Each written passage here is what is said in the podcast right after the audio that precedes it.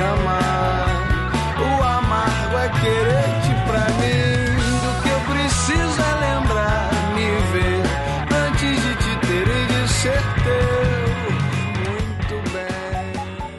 Salve, salve pra você está ouvindo Qualquer Coisa Vir Assunto, edição número 32. Mas se eu errei, ele, nosso homem efeméride, vai me corrigir depois de dizer o que a gente está ouvindo e por quê. Boa noite. Nós não estamos ouvindo System of a Down. Finalmente. Nós estamos ouvindo Condicional de Los Hermanos por ocasião dos 45 anos de Rodrigo Amarante. Ah, não dá, meu irmão. Não dá. Não, não, não. não. Los Hermanos não. Los Hermanos Não dá, não dá. Ai, ai. Tiago Werneck, já que você já criticou Los Hermanos, eu deixo para você aí o seu destaque inicial, por favor. É, fala galera, bom dia, boa tarde, boa noite. Eu acho que o Felipe tinha mais alguma coisa para falar, né? Mas como a gente é, sempre tá interrompendo ele, é, eu queria dar, dar o meu destaque inicial falando que 2021 passa a ser um ano bem triste. Foi Uhum. anunciado hoje que o Fiat Uno não será mais produzido pela Fiat. É o fim de uma era. É o fim de uma era. É o fim de uma era. Não, não, e aí eu, eu- a, minha, a minha curiosidade é saber agora que as empresas de telefone e internet vão fazer da vida delas, porque não terá mais o Fiat Uno para ser o transporte dos nossos técnicos. Vão ado- vão Mas o nome Uno já é o nome do cachorro do Justin Fields. Então já deixa que tá patenteado já. céu, o homem, tá, se- o homem tá queimando pauta, tá ansioso, tá ansioso. Tá ansioso. Felipe Ramalho, por favor, seu destaque inicial. Boa noite. Eu queria dizer que, em primeiro lugar, é uma honra receber quem estamos recebendo, que já sentou na bancada dos canais de ESPN, para tratar do que vamos tratar. Mas eu queria contar uma história que essa semana na minha casa, a geladeira, a torradeira e a máquina de. A torradeira, a máquina de lavar e o meu espremedor de frutas resolveram se rebelar contra mim e eu tô preocupado disso de repente não ser um complô das máquinas. Oração, oração. Recomendo uma oração, hein? Ó, Pode ser um poltergeist. Dedos cruzados até o fim dessa gravação, hein, galera? Vitor Balzana, me diga o que você achou da nova marca do nosso Vasco. Ô, Vitor, o que eu tenho feito é o seguinte: o Vasco só procura notícia no dia do jogo. Então não tô nem sabendo, não tô esquentando a cabeça. Hoje eu fui, sem querer, o Twitter me deu a notícia de que o Vasco fechou a contratação do zagueiro Valber. Ele, que vocês conhecem, o Valber, do Cuiabá, que era o reserva do Paulão. O Paulão que já foi um péssimo titular do Vasco. Qual a chance disso dar certo? Nenhuma, né? Então a marca do Vasco é o menor dos meus problemas nessa semana. Meu Deus. Mas a marca do Vasco, eu falei lá, foi uma homenagem ao professor Vanderlei. Ficou pro alto, ficou pro alto. Ficou pro alto. Como ele mandava, como ele mandava na preleção. É, Raio Ortins, salve, salve, meu querido. Salve pra galera daqui. Salve pra quem tá ouvindo. Estou aqui combalido ainda, porque ontem, no dia da gravação, tomei minha segunda dose. O braço Boa. dói, o corpo dói mais ainda, mas estamos aqui por quê? Porque setembro chegou e todo ano setembro chega e é sempre um mês divertido pra gente que gosta de futebol americano. Então segue aí. E por último, mas definitivamente não menos importante, nossa convidada Jaqueline Lima, do esportismo, está entre nós, senhoras e senhores, uma salva de palmas. Bem-vinda, Jaqueline. Tá mudo o microfone, hein? Obrigada. Obrigada. É bom quando a gente já chega assim no lugar mostrando todo o profissionalismo que você tem. Não liga o microfone, fica falando sozinha e a gente já dá cartão de visita dessa forma. Mas muito obrigada pelo convite. É um prazer estar aqui com vocês, pessoas. Não só vocês que estão aqui comigo hoje, mas também todo mundo que estiver ouvindo. E já que todo mundo contou a historinha, eu vou contar. Eu estou me sentindo lisonjeada, literalmente, porque eu acho que é a primeira vez que eu estou entre uma maioria de botafoguense na minha vida. Tirando quando eu tô dentro de casa com meus pais. Que aí é, é o concurso, né? Tá dentro de casa, na família. Mas esse momento tem que realmente ficar pra posteridade. Eu não sabia que um, o NFL faria isso por mim. Olha só. Olha aí, tá vendo? Olha aí. Olha que beleza.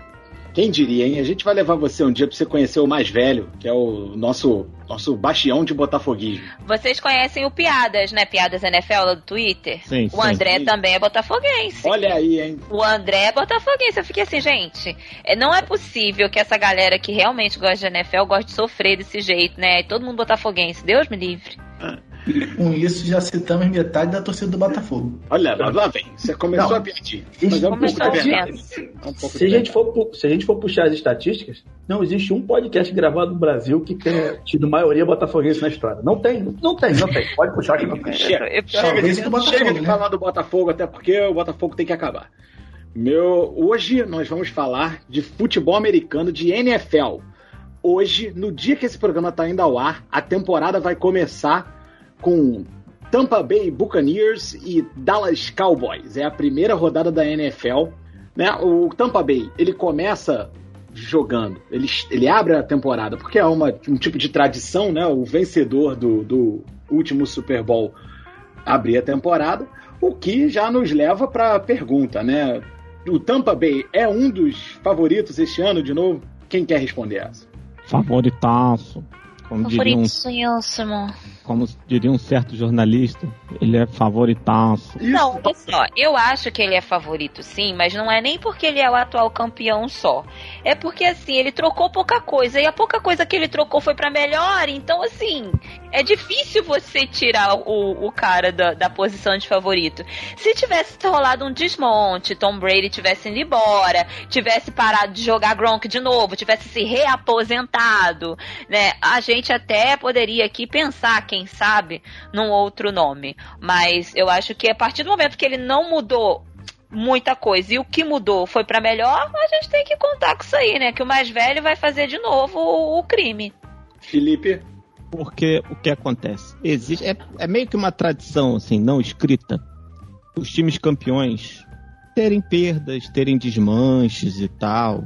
Porque acaba o contrato, o jogador valoriza, ele quer ganhar mais. Ah, pô, sou campeão, agora eu quero ir atrás do dinheiro, etc e tal. E eu acho que é a primeira vez desde 79 que um time campeão ele mantém para a temporada seguinte os 11 titulares da defesa e os 11 titulares do ataque. Que já, que já Não, era um desculpa. time forte, entendeu? Ah, não, é, e principalmente um time que ficou forte durante a campanha, né? Ficou forte ao longo da temporada, né? Pô, Ele, ele bateu no teto no Super Bowl, né? Exato. Essa é a impressão que eu tenho. Raí, Cara, pra mim, Tampa Bay é favorito por conta de uma coisa. O quarterback, camisa 12, ele tem um pacto com o demônio. Ele provavelmente já vendeu a alma de todos os filhos, da Gisele, Da Gisele. inclusive. Mas eu do acho. Gronk. Do É, Gronk. do- não, do Gronk, pô. Mas esse aí eu acho que ele nem tem pra vender. Quem conhece o Gronk sabe o que eu tô falando. Vendeu a saúde do Gronk. Mas, mas, é, eu vou pro outro caminho. É, eu acho que, desde que eu conheço a NFL, eu sempre ouço o seguinte: a NFL é uma liga de adaptação. Os times chegam com uma coisa nova no ano e as defesas se adaptam no outro. Então, sei lá, o meu medo, na verdade não é um medo, eu não torço pra Tampa Bay, então eu tô cagando. Mas a minha questão com Tampa Bay é: talvez possa faltar renovação, e aí faltando renovação, talvez é, é, é, o jogo fique marcado. Porque se você pega o time de Tampa Bay ano passado, o time foi bem a cara do. Eu acho que do último New England Patriots que ganhou o Super Bowl. Jogou mal durante a temporada, chegou ali nos playoffs, não sabia o que ia acontecer, e aí foi Tom Brady, é, chegou nos playoffs, vamos jogar, vamos ganhar, e ganhou. E é isso, sabe? Então, é, eu acho que, pelos mesmos motivos que a galera acha que talvez seja favorito, eu acho que talvez não seja. Mas é, é um time forte, é um time contender, até porque tem um homem, né? Então, querendo ou não, ele vai, ele vai influenciar o time de alguma forma. É que larga na frente, né?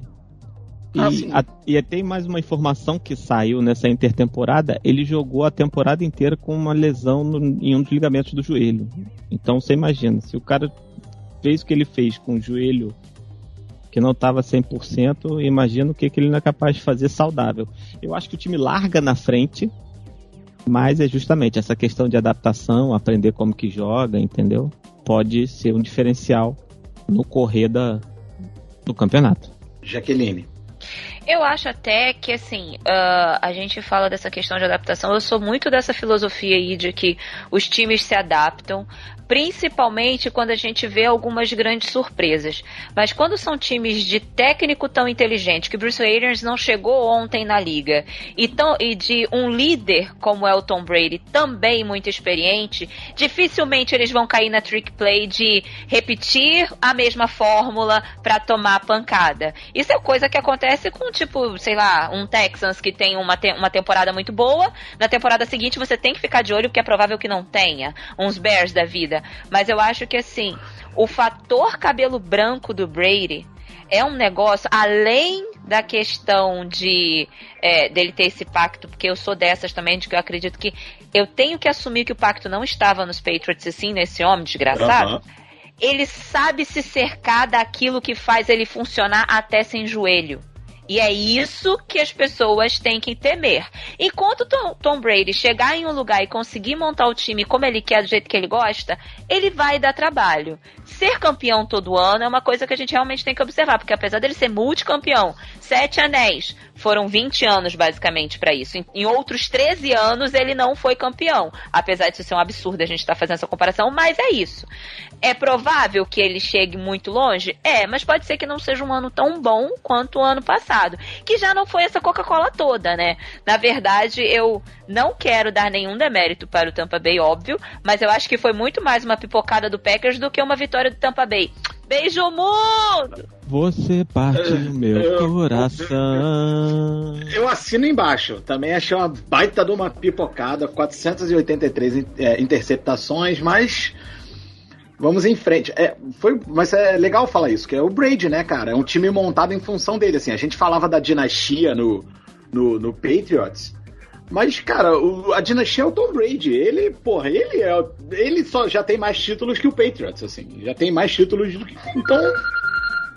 Com esse alcance, com essa capacidade, com, com um time que gira bem em volta dele e experiência no banco. Eu não sei, Thiago, o que, que você acha? Você tá muito calado. Não, eu vou falar em cima do que nossos companheiros falaram aí. Primeiro, falar para Raí, se você tem esperança que o seu time chegue ao Super Bowl, você deveria temer o Tampa Bay Buccaneers, para começar. Segundo, a liga é de adaptações, concordo plenamente. Só que o Brady ganha, ganhou sete anéis jogando dessa forma que ele jogou no passado. Então, assim, se adaptam, se adaptam, se adaptam e não conseguem parar o time do homem. E terceiro, a dinastia está no Brady 60%. Os outros 40% ainda estão em New England.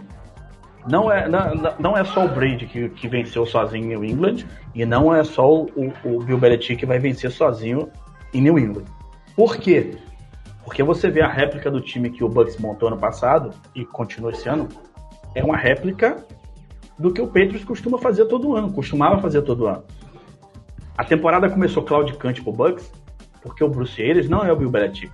E tem um sistema de, de, de jogo de raid, de jogar bola mais no fundo, que não conseguiu, que não conseguiu é, repetir. Por isso que teve muitos problemas no começo da temporada do Bucks. E aí eles se adaptaram. E tanto que o Bruce Arians, a partir dali do, da décima, décima primeira semana, começou a brigar, entre aspas, menos com as chamadas em relação ao Tom Brady. Você tá falando aí Bugs, Bugs e Bruce Arians? Ah. Quem é essa turma aí?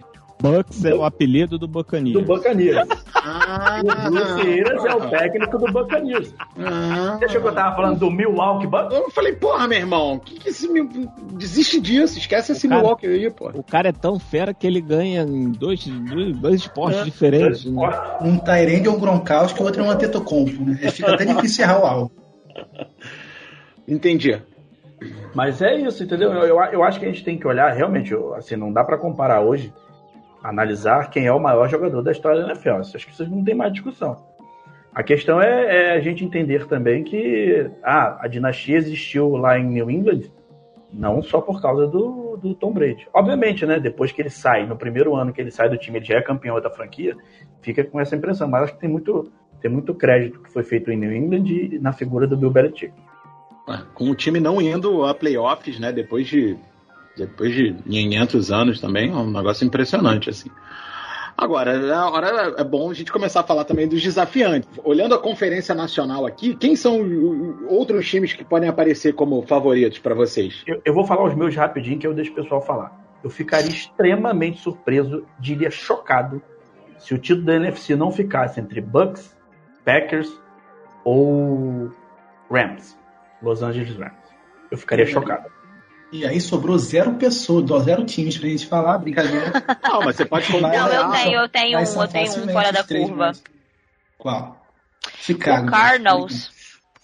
O Cardinals, eu tô. É, eu tô muito.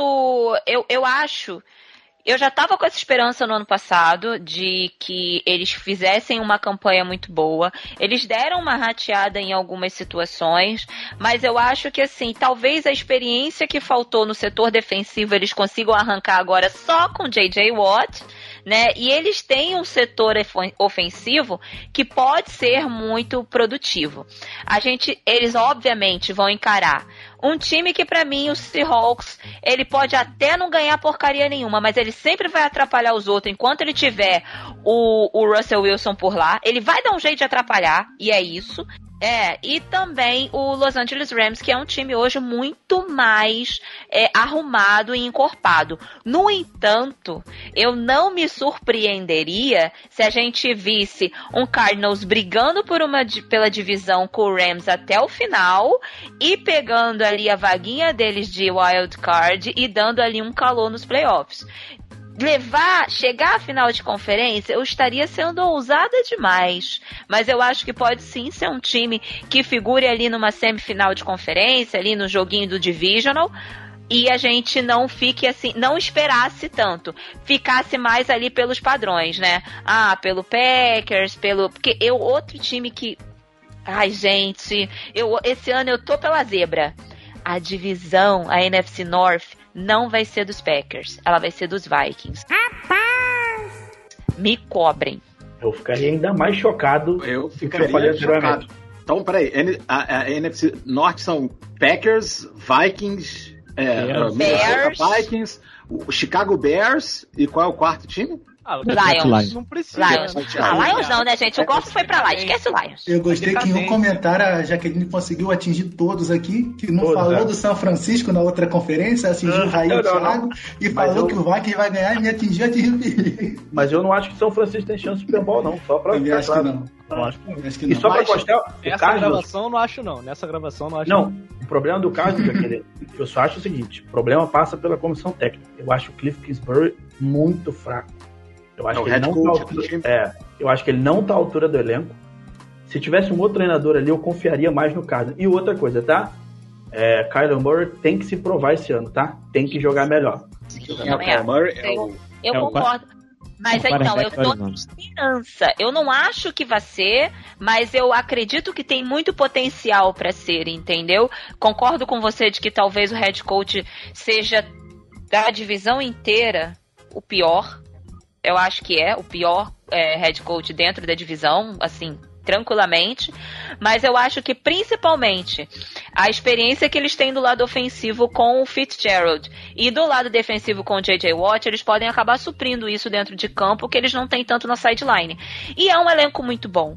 Então eu acho que pode dar sim um calorzinho, eu acho que chegar com o final de conferência é outra história, mas eu acho que pode dar um calor e eu espero que dê, porque ah, gente, eu tô aí pelo caos, né? Eu torço pra um time da NFC East, eu quero coisa certinha. É ruim, eu quero é maluquice, doideira. É isso. 4-1-1 é aí, com chance de se classificar na última rodada. É isso aí. Esporte, esporte é desordem. A gente quer alegria. É isso aí. Raí?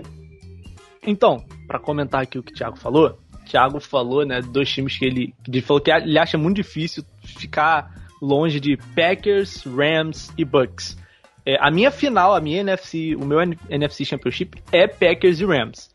É, eu já falei o que eu acho do Bucks, eu não acho que o Bucks vai chegar no NFC Championship. E cara, é, eu tô muito ansioso, não feliz, ansioso, porque são da mesma divisão que eu, para ver o Rams.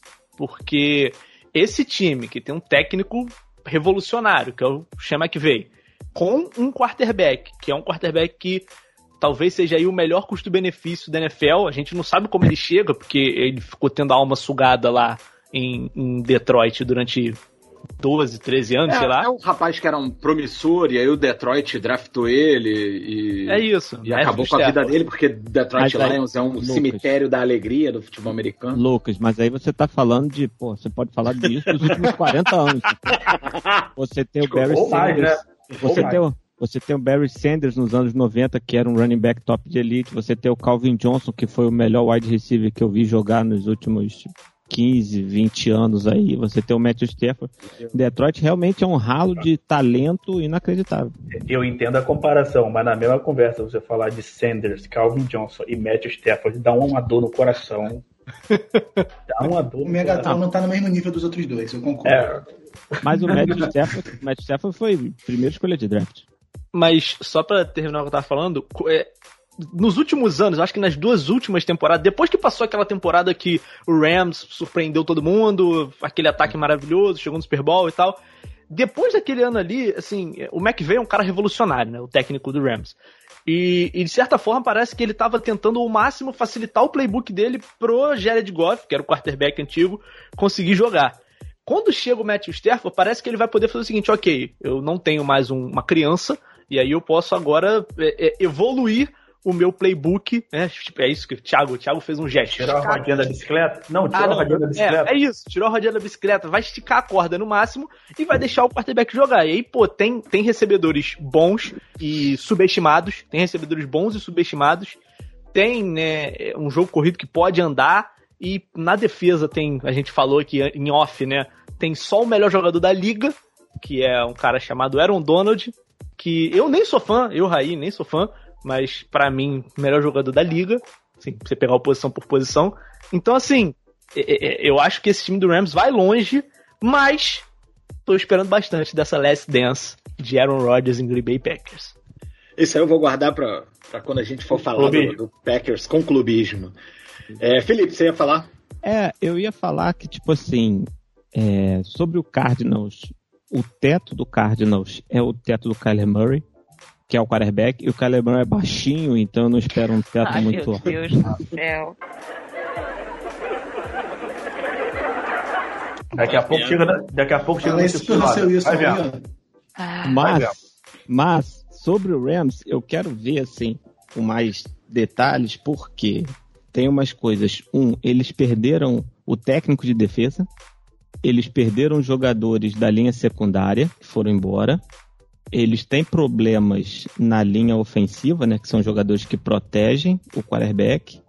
E o Matt Stafford é o cara que nos últimos anos perdeu dois jogos, perdeu três jogos, perdeu oito jogos. Então, e disponibilidade é uma das maiores valências na NFL, se não a maior. Então, assim, é claro que o McAvey é inteligentíssimo, ele pode de fato surpreender, porque foi até engraçado que ah, eles tinham. Chegou no processo pré-draft, ah, seria bom que eles escolhessem essa posição, essa posição, essa posição, essa posição. E eles fizeram uma coisa completamente diferente. Então, assim, pô, será que eles tinham esses problemas mesmo ou é a gente que estava vendo esse problema aqui? Foi até engraçado que eles draftaram um cara chamado Tutu Atwell. E ele tem 70 quilos. Como? não, pô, não, pera, não. Futebol americano Faltando peso pena. né? Futebol americano peso pena, pô. Não, a sorte é que o estádio lá é fechado, porque senão ele pode ser tacleado pelo vento, né? Tá bom. 70 quilos não, velho. 70 quilos. Não, mas olha só, eu queria perguntar justamente assim: é, tem, tem 17 jogos, é a primeira vez, inclusive, na história, né? sim. Que, que serão 17 jogos na, na, na temporada. É, e que time que pode dar liga nesse caminho? Jaqueline trouxe o Cardinals aí, vocês não esperavam por essa. Tá? Thiago trouxe o Rams, também não esperava por essa. Eu acho que o Green Bay pode chegar lá também, porque é um time que tá sempre em playoff, sempre em playoff. Eu sei que não é o momento, mas poder chegar sempre chega. Só pipoca na hora que precisa não pipocar, né? Principalmente, principalmente se vê aquele SF no playoff. Se vê aquele SF no playoff, meu amigo, é uma tristeza. Olha, Ai, ai, mas essas pro... Time que pode chegar, É. É, eu acho que a NFC, é, a NFC ainda não tem muito como fugir desses times que a gente falou. Sim, Isso. tem times que podem surpreender e ir melhor do que a gente espera. Que eu vejo assim, o Panthers é um time que eu acho que pode surpreender e melhor do que a gente espera. Só que o que a gente espera? Um 4-13 Ai, e 6-11 é surpreender. É, é isso aí. Mas eu acho que chegar lá em cima, brigar, final de conferência, não tem como fugir de do Bucks, que é um time completíssimo, do Rams, que já era um time bom, agora com QB, de Green Bay, que na hora vai dar um jeito de perder, mas vai chegar lá. E, e- e não sei se vocês não sei se vocês concordam. É na NFC East, não, na NFC West, que é a nossa divisão, né? São Francisco, São É Cardinals, Francisco. é, Arizona Cardinals, é, Seattle Seahawks Ah, sim. Hawks e Los Angeles. Rams. É, talvez seja a única divisão na NFL esse ano que os quatro times podem ser campeões e os quatro times podem ser últimos colocados da divisão. Não, NFC East, pô. Sempre pode. Ah, não, mas aí, aí nós estamos falando de, de, é, excelência, né? Por A gente tá nivelando por cima, a gente tá nivelando Por por, cima. cima. por Isso, cima. isso aí é, isso aí é chumbo trocado. Mas não isso é verdade. É, não. mas Eu tô não sentindo, tô não. sentindo Não que, foi que é pessoal. Tô Não sentindo falando. na Realmente, a NFC East, qualquer time pode ser campeão, Na- qualquer pode. time pode ser quarto. ué. Não, você tem razão. Na NFC East tá o Washington, né? Tá o New York Giants, os Dallas Cowboys e o Philadelphia Eagles. O time. O Washington Football Team. né? O Ah, time sem nome de Eu Washington. chamo, eu chamo só o Washington, pô. Eu, eu, chamo de, eu chamo da divisão mais bagunçada da NFL. É gostoso, né? Olha só, é a divisão que vocês deveriam agradecer. Porque se vocês querem entretenimento, a gente entrega. É isso. Se é um entretenimento de qualidade, não sei. Mas é um entretenimento. Quando você acha que não pode ser pior, é. E é onde que você vê isso? Na NFC East. E assim, porque na NFC South, eu, eu tava pensando nisso esses dias. A NFC South durante muito tempo foi a chacota da liga, né? Com Titans, Jaguars. Meu Deus, eu esqueci quem são os. Texans, Colts. Texans e Colts. Isso, Não. Texans e Colts. O Peyton Manning nadou de braçada lá, pô. No tempo É, do Peyton não, Manning mas era só ele. Então, mas aí a gente ficava naquela assim, ah, porque é a divisão chacota, que isso nunca dá em nada. Só que ainda tinha o Peyton Manning com Colts, a gente ainda tinha um timezinho razoável. A NFC East, ela entrega a homogeneidade da ruindade. É todo mundo fazendo o mesmo. É isso, entendeu? É. Então, assim, não existe comparação. A nossa divisão literalmente é. Cara, pode dar qualquer um a qualquer momento, e é isso daí, mas não reclamem. Porque entretenimento a gente entrega. Fomos apresentados ao conceito de Série C da NFL agora. Mas só uma pergunta, só uma pergunta, só uma pergunta aqui, pra, pra todos, na verdade. Essa divisão, ela tá completamente nivelada por baixo, a gente já falou que pode dar qualquer coisa. Mas em, dentro das CNTP, né? Dallas Cowboys, eu acho que, tipo, saca um favorito. Não sei. Não, eu acho que Se o sai. Eu acho que sai. saudável, É isso que eu, eles, é o melhor, eles, têm, o- eles têm o melhor quarterback da, É da isso. divisão. Aí não tem como. É o Eu único queria- time da divisão que tem um quarterback, né? Na verdade é essa. Eu só, eu só queria pontuar o seguinte: é, que eu. Que, Que é isso? Filadélfia. Filadélfia tem Garner Minshew. Olha só, eu tenho uma queixa é fazer. tenho um MVP de Super Bowl no meu banco e nem Eu é o. Foles. Presta atenção, tá? Não, eu só queria pontuar que você perguntou times da NFC que pode surpreender, Lucas. É, tem um time que todo mundo picha como um time muito ruim, e aí o quarterback ajuda, mas eu acho que não é um time tão, tão ruim, a gente tem que ficar de olho, que é o Minnesota Vikings. Vale a piada do Vikings nunca ganhar um Super Bowl. Mas é um elenco que a gente. Jaqueline falou aí, cara. Tu tava onde? Em Nárnia. Ah, Jaqueline falou aí, ó. O Vikings. O Tava, Vikings, tava tem, dormindo. o Vikings tem um problema. O Vikings tem um cobertor curto Sim. no que diz respeito ao elenco. Eles têm, Nossa. Eles têm jogadores muito bons em posições chave. Mas você vê no passado que foi o time. Perdeu o Daniel Hunter, aí perdeu um outro jogador, o Anthony Barr, aí o time hum, desabou. E o Mike Zimmer é um bicho complicado também, né? Tanto que o coordenador ofensivo, eu brinquei esses dias no Twitter, o cargo de coordenador ofensivo, né? Do Minnesota Vikings é o professor de defesa contra as artes das trevas do Harry Potter, entendeu? Ele nunca sobrevive pro ano seguinte. Sempre tem Pô. um motivo pelo qual troca e Até tal. que enfim, E roda, Felipe. entendeu? até que enfim, Felipe veio com, com uma referência Você mais entende, jovem. né? Não, com a referência mais jovem. Jovem não, Harry Potter é cringe. Harry Já é Potter cringe? Ah, então, Cringe. então tá. É, a gente tá, a gente tá lascado. Olha, eu acho que cobrimos bem a, essa conferência. A, né, a, a, a, conferência nacional, a NFC, eu acho que cobrimos bem. Assim. Eu gosto do Minnesota Vikings, que eu imagino o Bob Dylan e o Prince torcendo juntos pro mesmo time. Os dois são de Minnesota, né?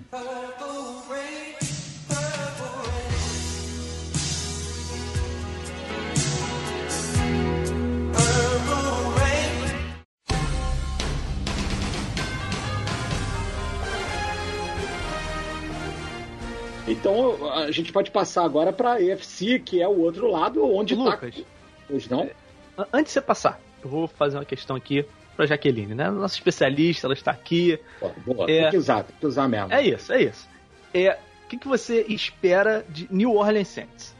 Ai, gente, eu espero tristeza. Não, é sério. É muito, é, eu espero muita tristeza.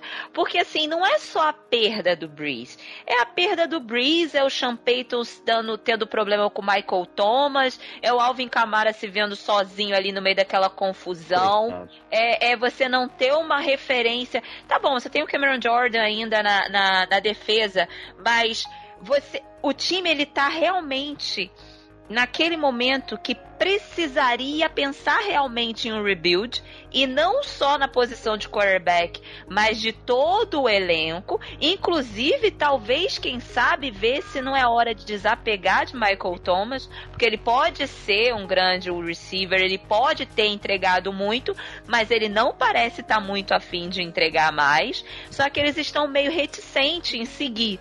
Então eu acho que vai ser de longe o time mais confuso daquela divisão. Eu acho que o, os Falcons vão, vão, vão ter uma, uma, vamos dizer assim, uma regularidade. Os Panthers vão ter uma regularidade. É, o Tampa Bay muito provavelmente leva a divisão. E o Saints é literalmente o que a gente não sabe o que esperar. Jameis Winston tem bola para ter um ano decente? Tem. Mas ele tem time para isso? Ele tem clima para isso, entendeu? E olha só, o ano do Saints vai ser tão zoado, gente, que nem conseguir jogar em casa na primeira semana eles não vão conseguir, porque teve de novo lá a situação climática lá do furacão Ida que chegou, eles não vão poder jogar em casa.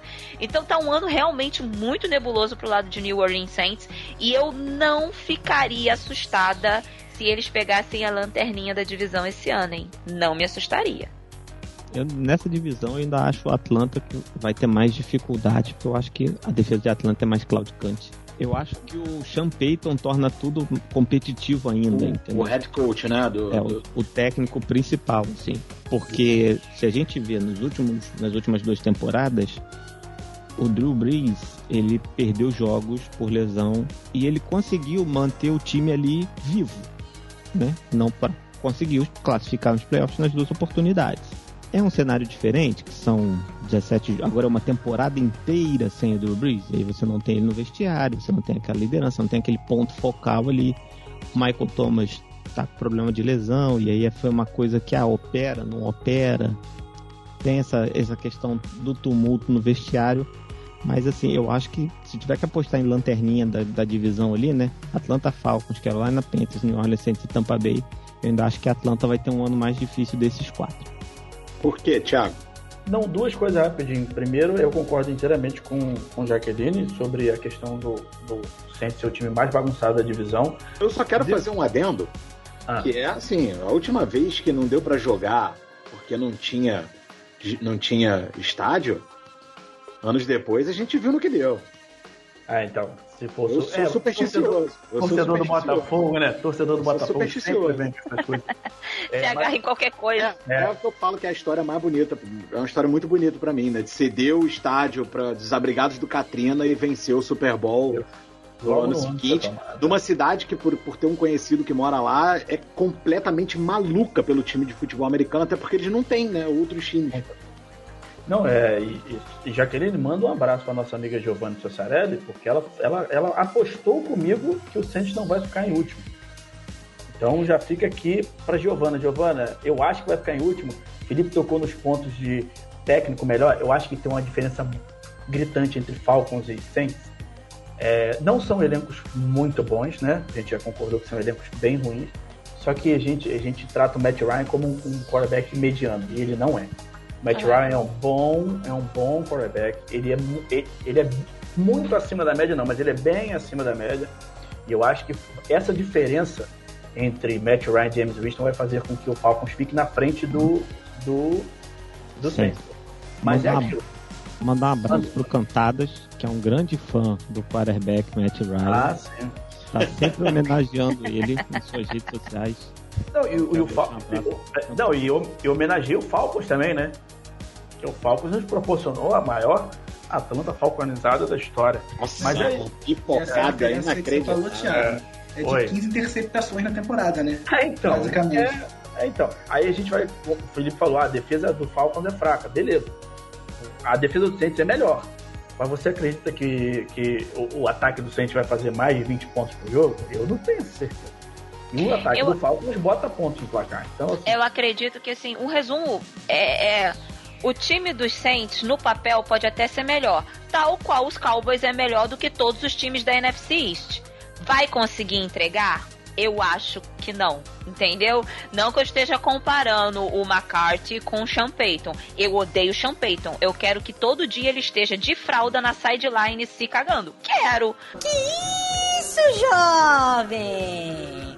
Mas eu sei que o cara tem uma qualidade e não tô comparando um com o outro. Mas você colocar no papel é o que eu falei. Eu acho que o Falcons ele vai ser regular no limite que ele tem de elenco. O Saints, ele pode ser uma oscilação muito grande, ele pode ser muito baixo, ou ele pode surpreender e vir muito acima, porque ele realmente tá num momento delicado de indecisão, sabe? Indefinição, na verdade, não é indecisão, é indefinição. Eles têm muitas coisas para resolver e coisas em pontos chaves, coisas que já garantiram jogos, que já garantiram vagas e playoffs e que esse ano não está resolvido e eles não estão perto de resolver. Mas Sean Payton realmente uma pinta de bandido do cacete também. Ah. Ó, Mas- primeiro é, o Bounty, é aquele Bounty Gate lá, daquela Mas história é lá de que ele bandido. mandou o pessoal machucar Quebrar- lá, né? quebrar, É, é quebrar a galera. Verdade. E depois a gente. Isso é pessoal, tá? Agora eu tô jogando aqui todo o meu rancor pessoal com ele. A gente foi campeão quando a gente entrou na- no, no Super Bowl. A gente entrou, entrou com Dreams and Nightmare do Mick Mill. I used to pray for times like this, to rhyme like this, so I had to grind like that, to shine like this. In a matter of time I spent on some locked up shit in the back. que é uma música representativa pra cacete lá pra Philly. No ano seguinte, os Saints ganharam da gente no playoff, também com, com o Foles e tal. O que que o vagabundo do Sean Payton fez no vestiário dentro de Philly? Cantou colocou Dream... Não, ele colocou Dreams and Nightmare e ficaram cantando e jogando champanhe pro alto dentro do nosso vestiário. Ele vai morrer de desinteria, esse velho. Não, eu- eu Velho entendo. Mas eu só, entendo, eu entendo tua provocação. revolta. Não, mas a Mas provocação. é, é sensacional. Foi sensacional. Foi do cacete. Foi do cacete. Podia ser pior, ele podia tocar a mesma música, pô. Podia. roubar a música ainda. É, não. Não, mas O- é, ele, ele tá. Não, mas ele, é- ele é meio bandido mesmo. Ele é meio bandido Ah, mesmo. não, ele é- É um baita de um treinador. Mas é um, um bandidozinho. É um Mas é isso, né? Ninguém é de todo bom, nem de todo ruim, né? É um É baita isso, né? treinador. Não são, É não isso. são vocês que falam que pra ser campeão tem que ter um bandido no time? Ele já é o próprio. Já é o próprio. Coisa é o próprio, né? Ô, ô, ô, Lucas, Pois ô, não. Lu, pra gente deixar Vitor falar mais aí, é, já que eu falei da NFC, que eu ficaria chocado se Packers, Rams e Bucks não fossem campeões da NFC, eu ficaria chocado na NFC se Chiefs, Bills e Browns não fossem campeões da NFC. Então passamos para EFC, então. Passamos para o outro lado da, da brincadeira, porque se a gente pensar, o Super Bowl é um grande bracket, né? E agora a gente vai para outra conferência, onde E o o bicho Super- papão, para mim é esse, Kansas City Chiefs. E o Patrick Super Mahomes. Bowl. E o Super Bowl é uma final. Então, por favor. A final do Super Bowl. Não. final do Super Bowl é quando o jogo E acaba. o, a final do Super Bowl e o universo MCU, eles vão É. se juntar. é. Não, mas olha só. O, o, o, que, o bicho papão lá pra mim é o Kansas City Chiefs, cara. Pô, é um timaraço e, e era um time que tinha um probleminha na defesa e parece que, pô, tá tentando resolver isso, né? E eu É, acho Tinha um eu acho- desequilíbrio, na verdade, entre um ataque muito bom e uma defesa Não. não tão boa.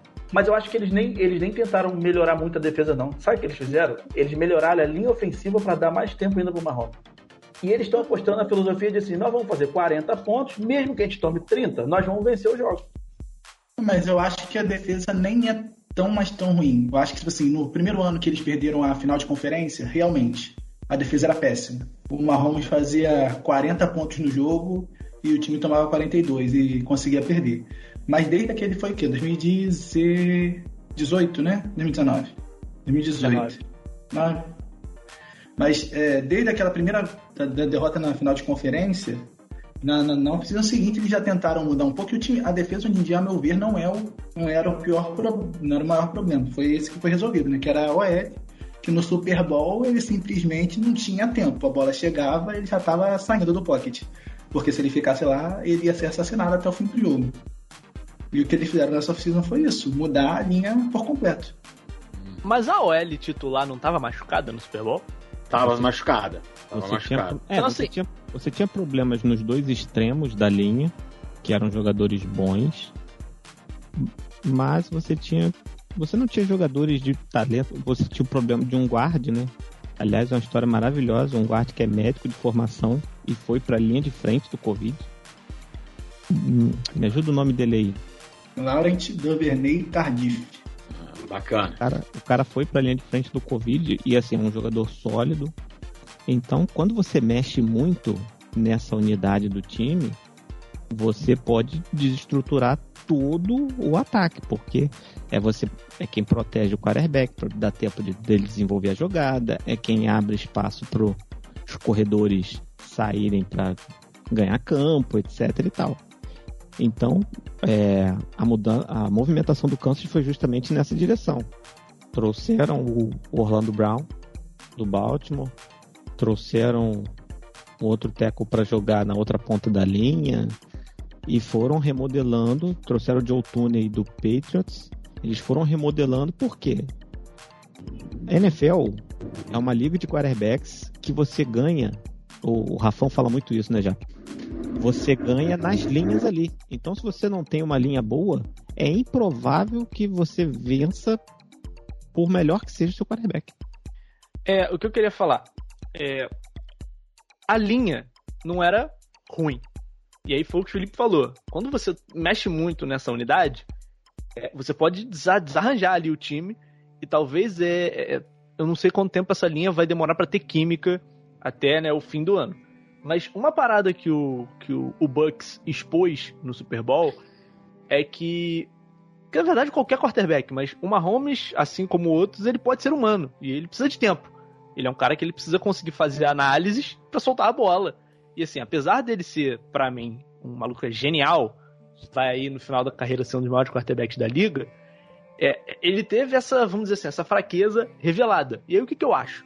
Eu acho que talvez o Andy Reid podia estar se esforçando um pouquinho mais para desenvolver é, outros lados do jogo. Por exemplo, desenvolver o jogo terrestre Uhum. do time.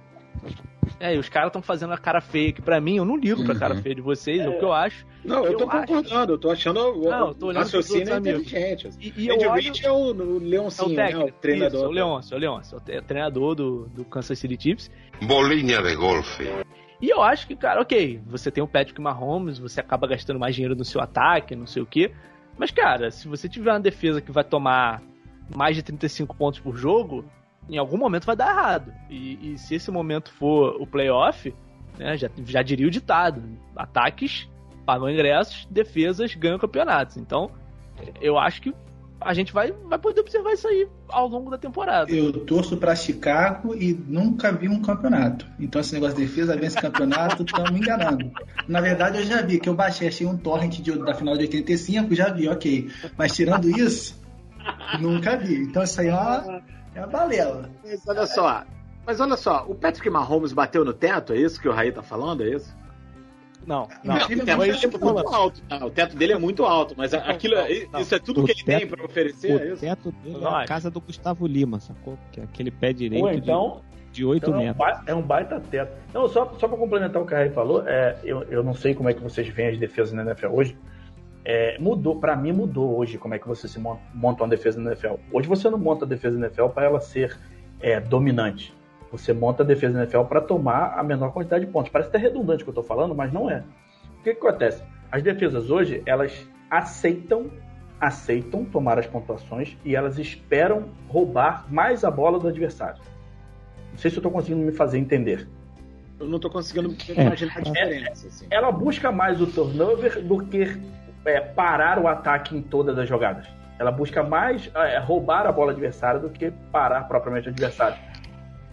E É aí, mais ou menos que é, é mais importante você dar a possibilidade do seu ataque pontuar novamente do que necessariamente você não tomar o ponto naquele momento. Exatamente, porque hoje os ataques são muito explosivos, cara. Você pega, você pega o time dos Chiefs, por exemplo, é, se eu não me engano, na temporada retrasada teve média de 36 pontos por jogo. Você sabe o que, que são 36 pontos por jogo? É muita coisa, gente. Entendeu? Então, assim, é, eu entendo o movimento, eu entendo que Rai fala, ah, vamos tentar investir na defesa para ter um time mais equilibrado, mas você tem um, um, um quarterback Hall of Fame do outro lado, cara. E aí você quer, e um cara que é 50 milhões por ano, pô. Você quer deixar aquele cara saudável o máximo de tempo possível no, no, no campo. Então eu entendo a movimentação de vamos gastar um dinheiro aonde? Na defesa? Não, vamos gastar um dinheiro protegendo a nossa joia. E por isso que eu entendo que eles não vão tanto para a defesa e vão mais tentar proteger o seu quarterback. Uhum. Nossa joia é o Mahomes, né? A minha joia também. Lindo, lindo, lindo. Só tem- Felipe. ele, só, ele só tem aquela questão de voz de A voz do sapo-caco, é verdade. Ele tem a voz do Mas-. Mas fora isso, assim, sou fã também. Porque o Mahomes, eu, eu tava pensando isso, que ele tava na pauta, né? O Mahomes ele é uma mudança de paradigma na liga. Porque, historicamente, o que, que eram os quarterbacks? Paradões, no pocket, como joga o Tom Brady. Paradão, no pocket, procurando os alvos para fazer os passes e desenvolver o jogo, né? Sejam passes em profundidade, sejam passes curtos, enfim quem meio que começa a virar a chave disso é o Aaron Rodgers e o Russell Wilson, que é aquela coisa de se movimentar mais, de esticar a jogada, de passar em movimento e etc e tal. E é meio que uma mudança, começa a mudar, né? Você tem uma você tem uma perspectiva um pouco diferente de prever, porque quando o cara não fica mais paradão ali, que ele ele abre o campo ele começa a improvisar, as defesas se perdem, de certa forma. Então, o que acontece? O Mahomes, ele sobe muito isso. O Mahomes é um cara que ele passa com a mão trocada, ele é um cara que passa... Ele tirou a bola da mão direita, passou para a mão esquerda. Tá, foi um passe curto, foi, mas, cara, como que você marca um cara que joga a bola pro colega de time com a, outra mão? Ele é um cara que ele passa sem estar com as, a base firmada. Cara, tem um passe no Super Bowl que a foto ele tá deitado, ele tá no ar e ele tá fazendo passe. E era um passe para completar e o recebedor que dropou. Então, tipo assim, o Mahomes ele é um cara que ele tá virando é, a filosofia da NFL. Porque muita gente vai procurar jogadores como ele. Tanto que o, o quarterback que o Jets escolheu, o Zach Wilson, ele teve lapsos no universitário de jogadas como o Mahomes fazia. Então, assim, fosse, se ele tivesse vindo para o processo de draft há outros anos, há décadas atrás, ele teria sido escolhido muito mais lá atrás e falado assim, pô, eu não quero um cara performático assim, eu quero um cara sólido, confiante, que seja aquele general em campo. Então, assim, o, o, o maneiro de você ver o Mahomes jogando, que para quem acompanha a liga, o cara é, é, é- Ele tá escrevendo a história simplesmente pelo jeito dele de jogar. É, eu só queria pegar um pouco de carona nesse- no que você está falando de Mahomes e levantar é, talvez aquilo que o Chiefs ainda tenha que entender, que é, é, um, é um pequeno detalhe, mas que foi a pedra no sapato deles nos dois momentos em que eles foram frustrados. Tanto no Super Bowl passado, quanto na final de conferência contra os Patriots. Quando o time entende que o Mahomes é imarcável, ele começa a colocar a- as marcações e a focar as suas jogadas em outros lugares. E o que, que isso quer dizer?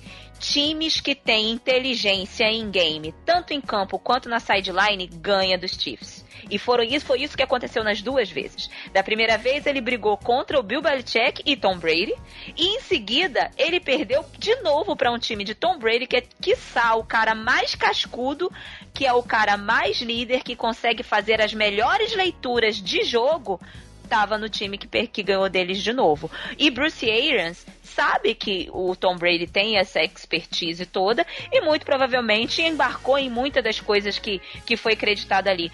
Tanto que assim. É incrível o que, que aquela defesa do Tampa Bay Buccaneers conseguiu fazer com o ataque do Kansas City Chiefs é, é, passível de você perder, tal qual foi o jogo contra o New England Patriots, que foi uma posse de bola, foi emocionante pra cacete, foi aquele negócio ali de no two minute warning você ter aqueles two minute drill loucos. No jogo contra o Tampa Bay Buccaneers não houve jogo. Os caras foram engolidos do começo até o final. E só uma coisa explica: inteligência tática, muito estudo e entender que Mahomes não se marca, o resto do time sim. Acabou. É isso. Não adianta você ficar queimando blitz indo em cima do cara, achando que só porque é peneira e não sei o quê, que ele vai dar o jeito dele de fazer um passe completamente na horizontal, jogando a bola por baixo, dando uma pirueta e vai achar um marcador. Agora, se o marcador tiver marcado, se você não deixar uma zona aberta, você mata boa parte daquilo que o Mahomes poderia entregar, sabe? Essa, essa defesa do. Essa, essa atuação da defesa do Chiefs, no, do, do Chiefs não, do Buccaneers no Super Bowl passado lembrou muito a atuação do Giants contra o Patriots no Super Bowl. Ah, não vou lembrar o número do Super Bowl. No, quando o Patriots chegou invicto. 2012? 2011. 7, 7. 42. 2008. Lembrou muito, lembrou muito assim, a dominância que foi o jogo de uma defesa sobre um ataque que era o melhor ataque da liga na época. Então assim, e só para complementar o que o Felipe falou, eu acho legal esse movimento de buscar os novos Mahomes, entre aspas, mas tomem cuidado, porque o Mahomes só existe um, você não vai acertar sempre. Então não fica procurando a pirotecnia, não. Ah, eu... Senão você vai ter um a problema. Minha, a minha expectativa é que o Mahomes fosse só o começo de uma era de Mahomes, assim. É, é tão legal ver o Mahomes jogar, assim. Eu que entendo pouco do esporte, é o que eu falo, você está diante de um grande feito esportivo quando você vê ele jogar. Assim. Tiago, você tá falando dessa dominância aí porque você não viu o Super Bowl de 85, hein? Depois eu te mando o link. Absurdo, aquilo ali é dominância na defesa. Hein? Não, eu, eu, vi o documentário, pô. Eu Tem, vi o documentário. Sei lá, o documentário faz 40 jardas de Super Bowl. É, não, é absurdo, é absurdo, é absurdo. Aliás, aquela defesa, talvez seja a maior defesa da história, aquela defesa de 85 do Bears. A gente vai ter que ensinar a NFL pro mais velho, pra ele poder vir conversar com vocês sobre isso. Nossa! Vai, Raia. Ó, já que vocês estão falando do Mahomes, antes de, de terminar de falar dos times da, da AFC. é... é, não, falamos do Chiefs, né? Falamos do Chiefs. A gente estava até agora falando do Chiefs. Mas, como tocou no ponto Mahomes, que afinal é o quarterback do Kansas City Chiefs, é, é para vocês o melhor quarterback da liga? Hoje? Hoje. Ah, eu, acho, eu acho de longe assim o melhor. Eu acho Josh que... Allen joga basquete, é um fanfarrão. É um Josh Allen é do agora? Você... Rodrigo Pessoa e Josh Allen? Você sabe por que, que ele fala isso, Jaqueline? Porque Josh ah. Allen lembra ele de Jay Cutler. E esse homem é um ser humano, maior fã de Jay Cutler na história da Terra. É o Jay Cutler dourado, Josh Allen. É o Jay Cutler, Jay Cutler que deu certo, não diabético. É o, é o Jay Cutler é. alecrim dourado? É porque o, o time dele... É porque o time dele, querendo ou não, escolheu outro quarterback no draft do Mahomes. Então. Todo mundo ia ter escolhido. É, não, tá certo, Todo, todo, é, mundo escolheu o Trubisky ao invés do Mahomes. Talvez o Watson ao invés de Trubisky, ok. Mas não, ninguém queria Mahomes na época. Não, e Quem hoje... Fala, e hoje então, fez certo, porque com 25 fala, processos aí, com 25 processos de abuso sexual, assédio sexual, é, fez bem passar o Watson. Quem escolheu o Trubisky? É, então, isso aí eu vou ter que concordar com o menino Bears aqui. Você sabe que a gente tem uma relação de co-irmandade de torcida, né? É Eagles e Bears, da Bears.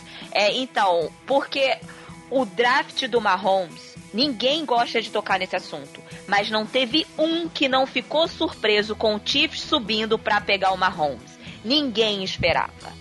Era o natural, era o que aconteceu até aquele momento. A surpresa foi ele ter saído em décimo com o Chief subindo para pegar ele. Aí todo mundo ficou, opa, peraí, vamos ver. E realmente foi um achado, não tem o que a gente especular.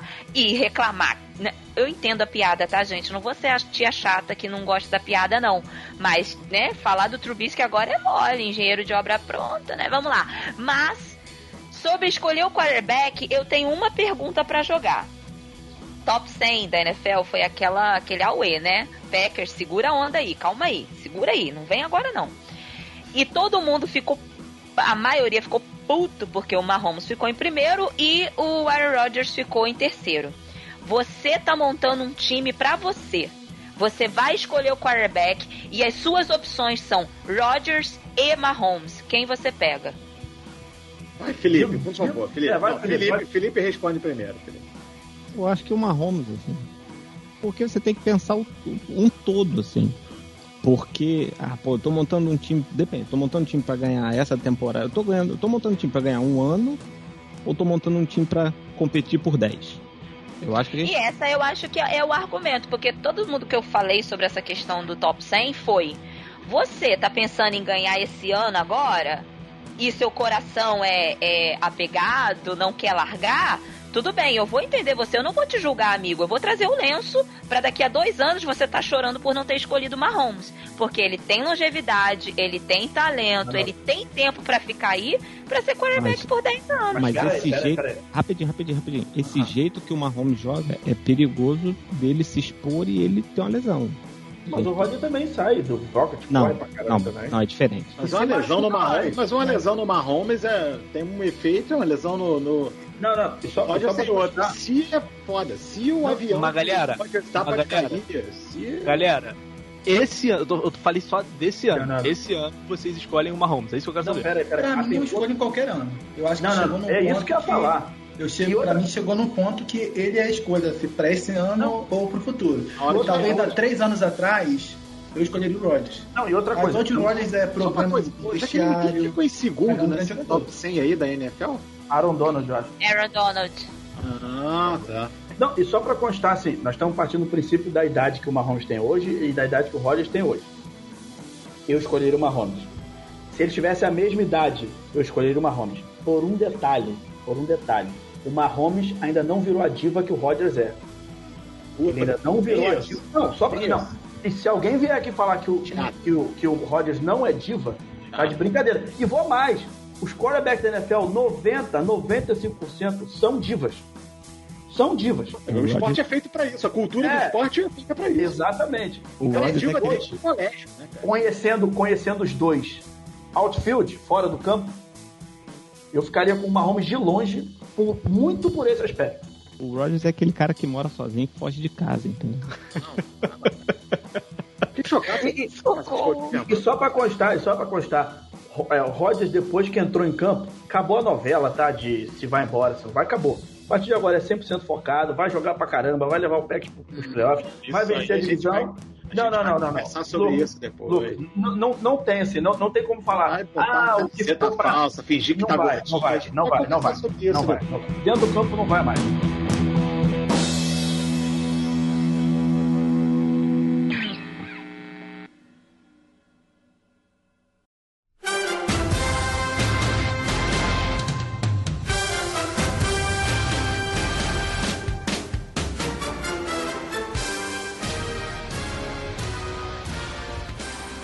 Você falou três times. O Kansas City Chiefs, Bills e Cleveland Browns. Bills e Cleveland Browns. É, Alguém, o Bills alguém mais tem sur... Cara, peraí, peraí. Antes de começar a falar, o Cleveland Browns é um dos meus times da AFC. E aí, 2021, setembro de 2021, se você achou que alguma coisa ia ficar normal, Cleveland Browns é um dos favoritos a tá aí no AFC Championship. Meu irmão, Não, quem só começou, a assistir, quem, quem começou a assistir NFL nos últimos 20 Não, anos? o que, que é um dos seus favoritos? Não é a surpresa. A gente sabe que o Cleveland não, Browns. não, a não, sabe que não é uma Cleveland é terra salgada para esporte. Precisou nascer o LeBron James para resolver Não, mas esse a problema. questão, a questão é que você- se você olhar pro time do Browns hoje, quem fala, quem fala hoje que o time do Browns é uma surpresa não viu a NFL nos últimos dois ou três anos. Porque o time do Browns vem num processo de, de montar esse time. E, e não é agora. Desde lá de que você drafta o Baker, e aí você drafta os, os jogadores né, da. Você tem uma linha que é uma das melhores, talvez a melhor linha ofensiva da NFL. Você tem o Miles Garrett na defesa, que o cara é uma potência. Aí esse ano draftaram, se não me engano, três jogadores de defesa. Um deles é o Jock, que Thiago aí adora. É, você tem um quarterback que tem se mostrado um quarterback sólido. Você tem dois running backs, um que é bandido, o outro que não é, mas que os dois se complementam muito bem e talvez formem o melhor backfield da NFL. Então, assim, é, para mim, que quem vê, quem vê NFL nos últimos 20 anos, fala, caraca, agora é a hora do Cleveland Browns.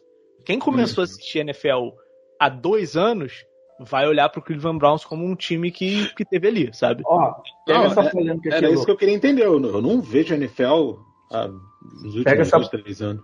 Pega essa polêmica aqui. O Browns, o Cleveland Browns é o time mais equilibrado da UFC.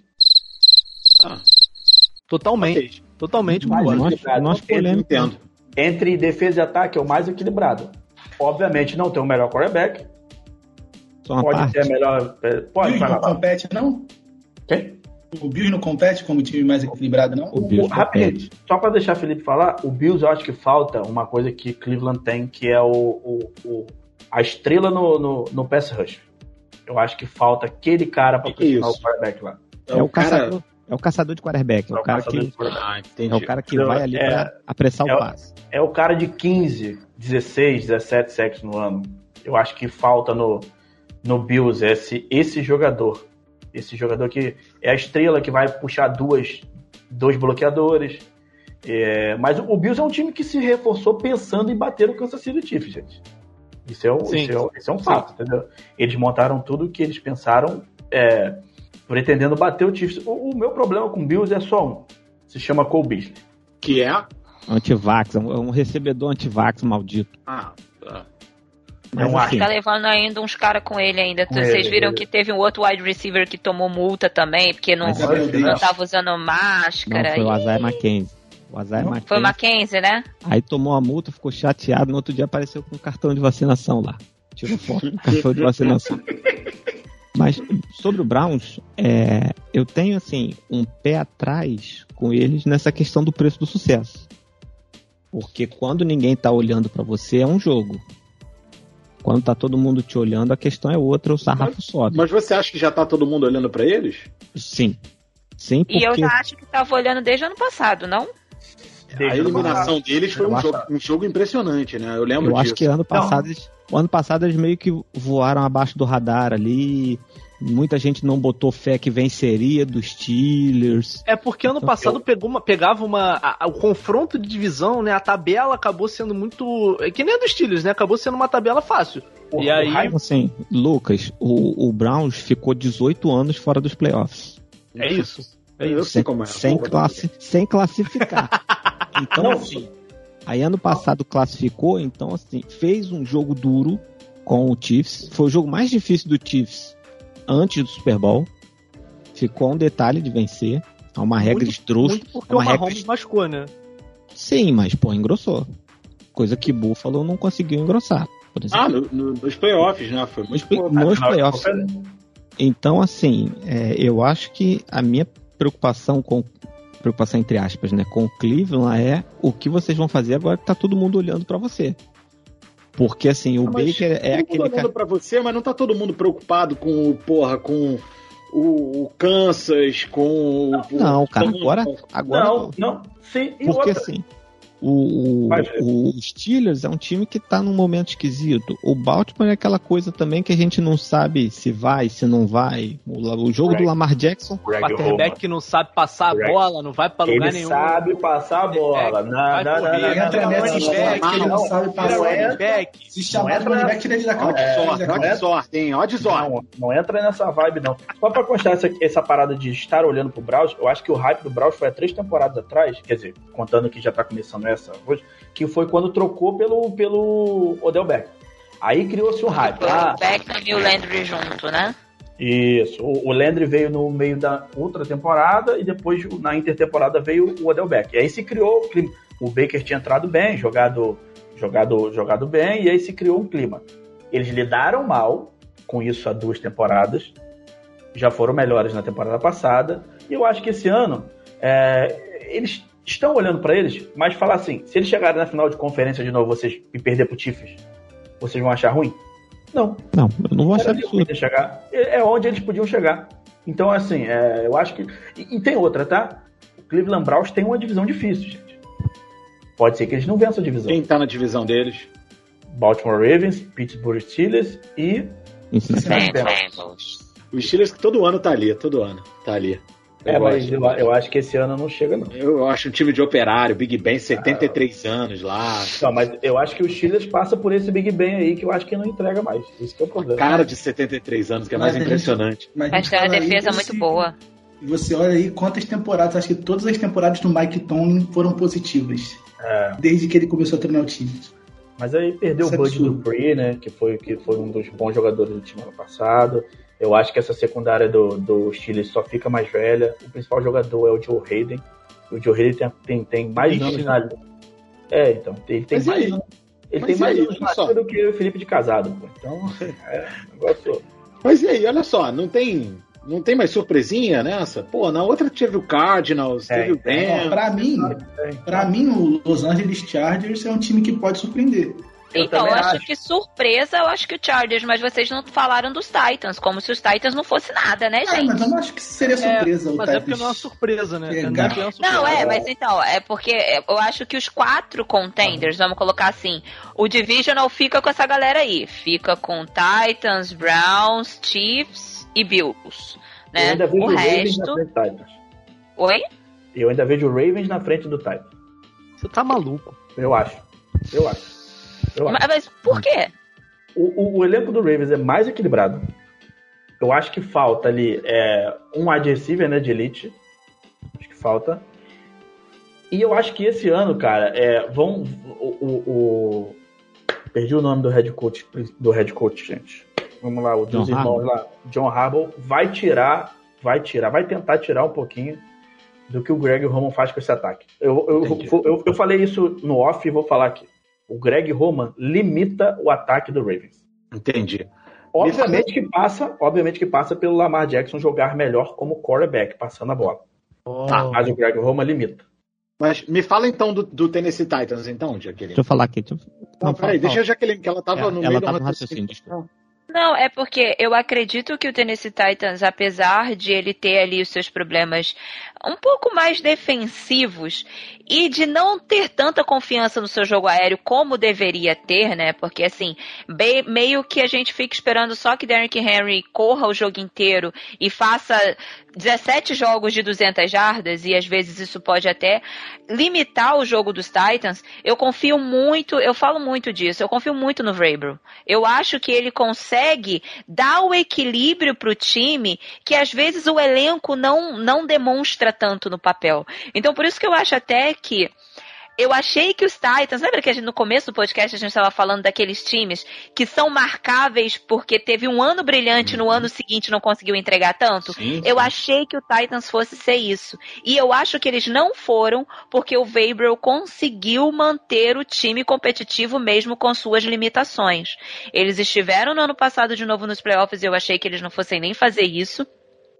Esse ano eu acho que eles vêm com o time, ainda por cima com o Julio Jones, para tentar colocar ali uma cara naquele corpo de recebedores e desafogar tanto esse Derrick Henry. E eu acho que eles podem sim dar ali uma, uma salgada. E para mim tá dentro dos quatro favoritos tranquilamente, muito na frente de Raiders. Não. Mas eles, eles se reforçaram pra isso? O, o- Sim, então, principalmente nessa questão do jogo, do ataque deles, que era muito unilateral, né? Que você só tinha ali aquela questão de você esperar o Derrick Henry fazer. Eles foram atrás do Julio Jones, principalmente para dar essa cara e fazer com que o Tannehill, porque ainda tem essa questão. Muita gente colocava o Tannehill como o cara que só funciona porque ele tem um, um running back fora da curva, ele tem um running back top de linha. Eu acho que é mais um motivo pro pro, pro Tannehill conseguir mostrar que ele se recuperou daquele começo ruim lá pelos Dolphins e de que ele é um quarterback elite? Talvez não, mas é um cara que ele vai te entregar o que precisa para você chegar em um Super Bowl, pelo menos, sabe?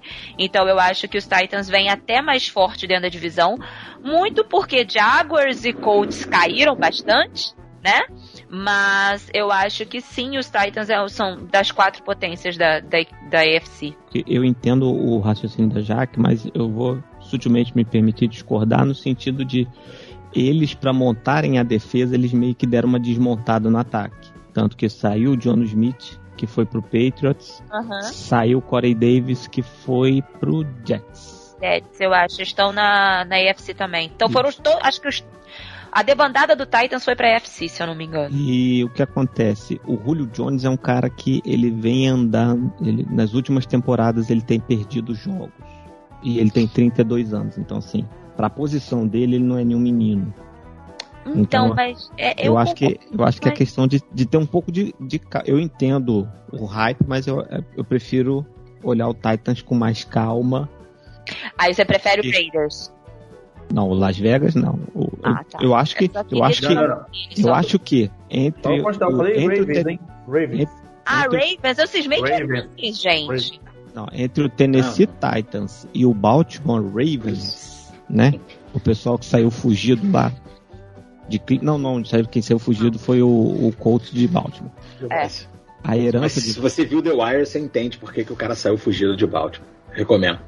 Mas é, entre o Ravens e o Titans, eu acho que o Ravens tá na frente, justamente o técnico. Eu o técnico-. Eu, eu, eu escutei errado. E perguntei, e você respondeu, e eu continuei com Raiders na cabeça. Eu fiquei. Na, na primeira vez eu achei que era Raiders, na segunda vez eu entendi. Não, era, era Ravens, e aí. Ravens. Ah, tá. Até Mas não, o porque Raiders. até faz sentido, porque o Raiders também não tem wide É. receiver de primeira linha, não tem wide É, receiver é. pra se chamar de seu, pra dizer que é o seu primeiro. E, tem o Ravens Chuck, né? também não. Eu sou contra o Chuck. Cara, mas o, o Ravens é aquele negócio, né? Assim, eu, eu, eu- eu tenho um preconceito com o Lamar Jackson, eu não preciso falar, eu não preciso esconder isso de ninguém. Não gosta de preto. Ah, lá vem, lá vem, lá vem. O cara literalmente usa dureg, cara. Você tá louco. Não, mas ó, não, não gosto, não gosto do estilo. Eu acho que ele tem uma, a faceta do jogo dele. Não, não, não, peraí, peraí, vou sobre O a te problema com interromper. o Lamar Jackson foi a dor de barriga. Não, não, ele não, não, não é isso não, não é isso não. Felipe, sabe? o homem, o homem tem, o homem tem uma tatuagem do Kaepernick e é contra o estilo do, do Lamar Jackson. Não, me fala, me fala. Não, A calma, incoerência calma, humana, a hipócrita. incoerência do jovem é brincadeira, pô.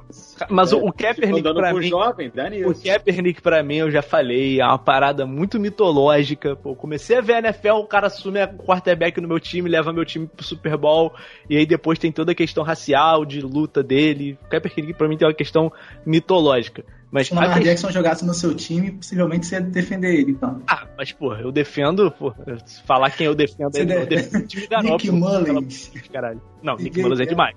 Mas o Jimmy Garoppolo eu defendo. Mas é, a minha questão com, o, com o- o Lamar Jackson é que, assim, não acho ele um, um bom passador. Acho que quando ele tem que passar é um problema. E ele tem um negócio, eu tava ouvindo alguns podcasts falando sobre a NFL e falaram um negócio muito interessante, que o, o Lamar Jackson tem um fator Batman muito grande. Quando a parada dá toda errada, e- ele não sabe o que fazer. E aí ele mete a capa do Batman e quer resolver sozinho. E para mim ele tem um problema que é, quando ele quer resolver sozinho, o jogo dele consiste em sair do pocket e tentar alguma coisa correndo. E isso expõe ele de uma forma que um quarterback não tem que ser exposto. E, e- e isso me irrita demais no Lamar Jackson. Da Boa. parte. Do- Eu só quero dizer, Felipe, antes que eu também defendo o Jimmy Garoppolo. É bonito, hein? Pode ir, Bonito. Felipe. Bonito, bonito. Muito bonito. Eu, Só talvez não, é o homem. mais, só não é mais Tá. bonito que quem, Lucas? Pô, tem uma fila enorme. O Idris Elba, é uma fila enorme. né? Você tá maluco. Ele é bonito, pô, mas também não é isso tudo. Mas eu acho que a questão do Lamar Jackson a gente tem que olhar com calma também, porque tá passando pra quem, né?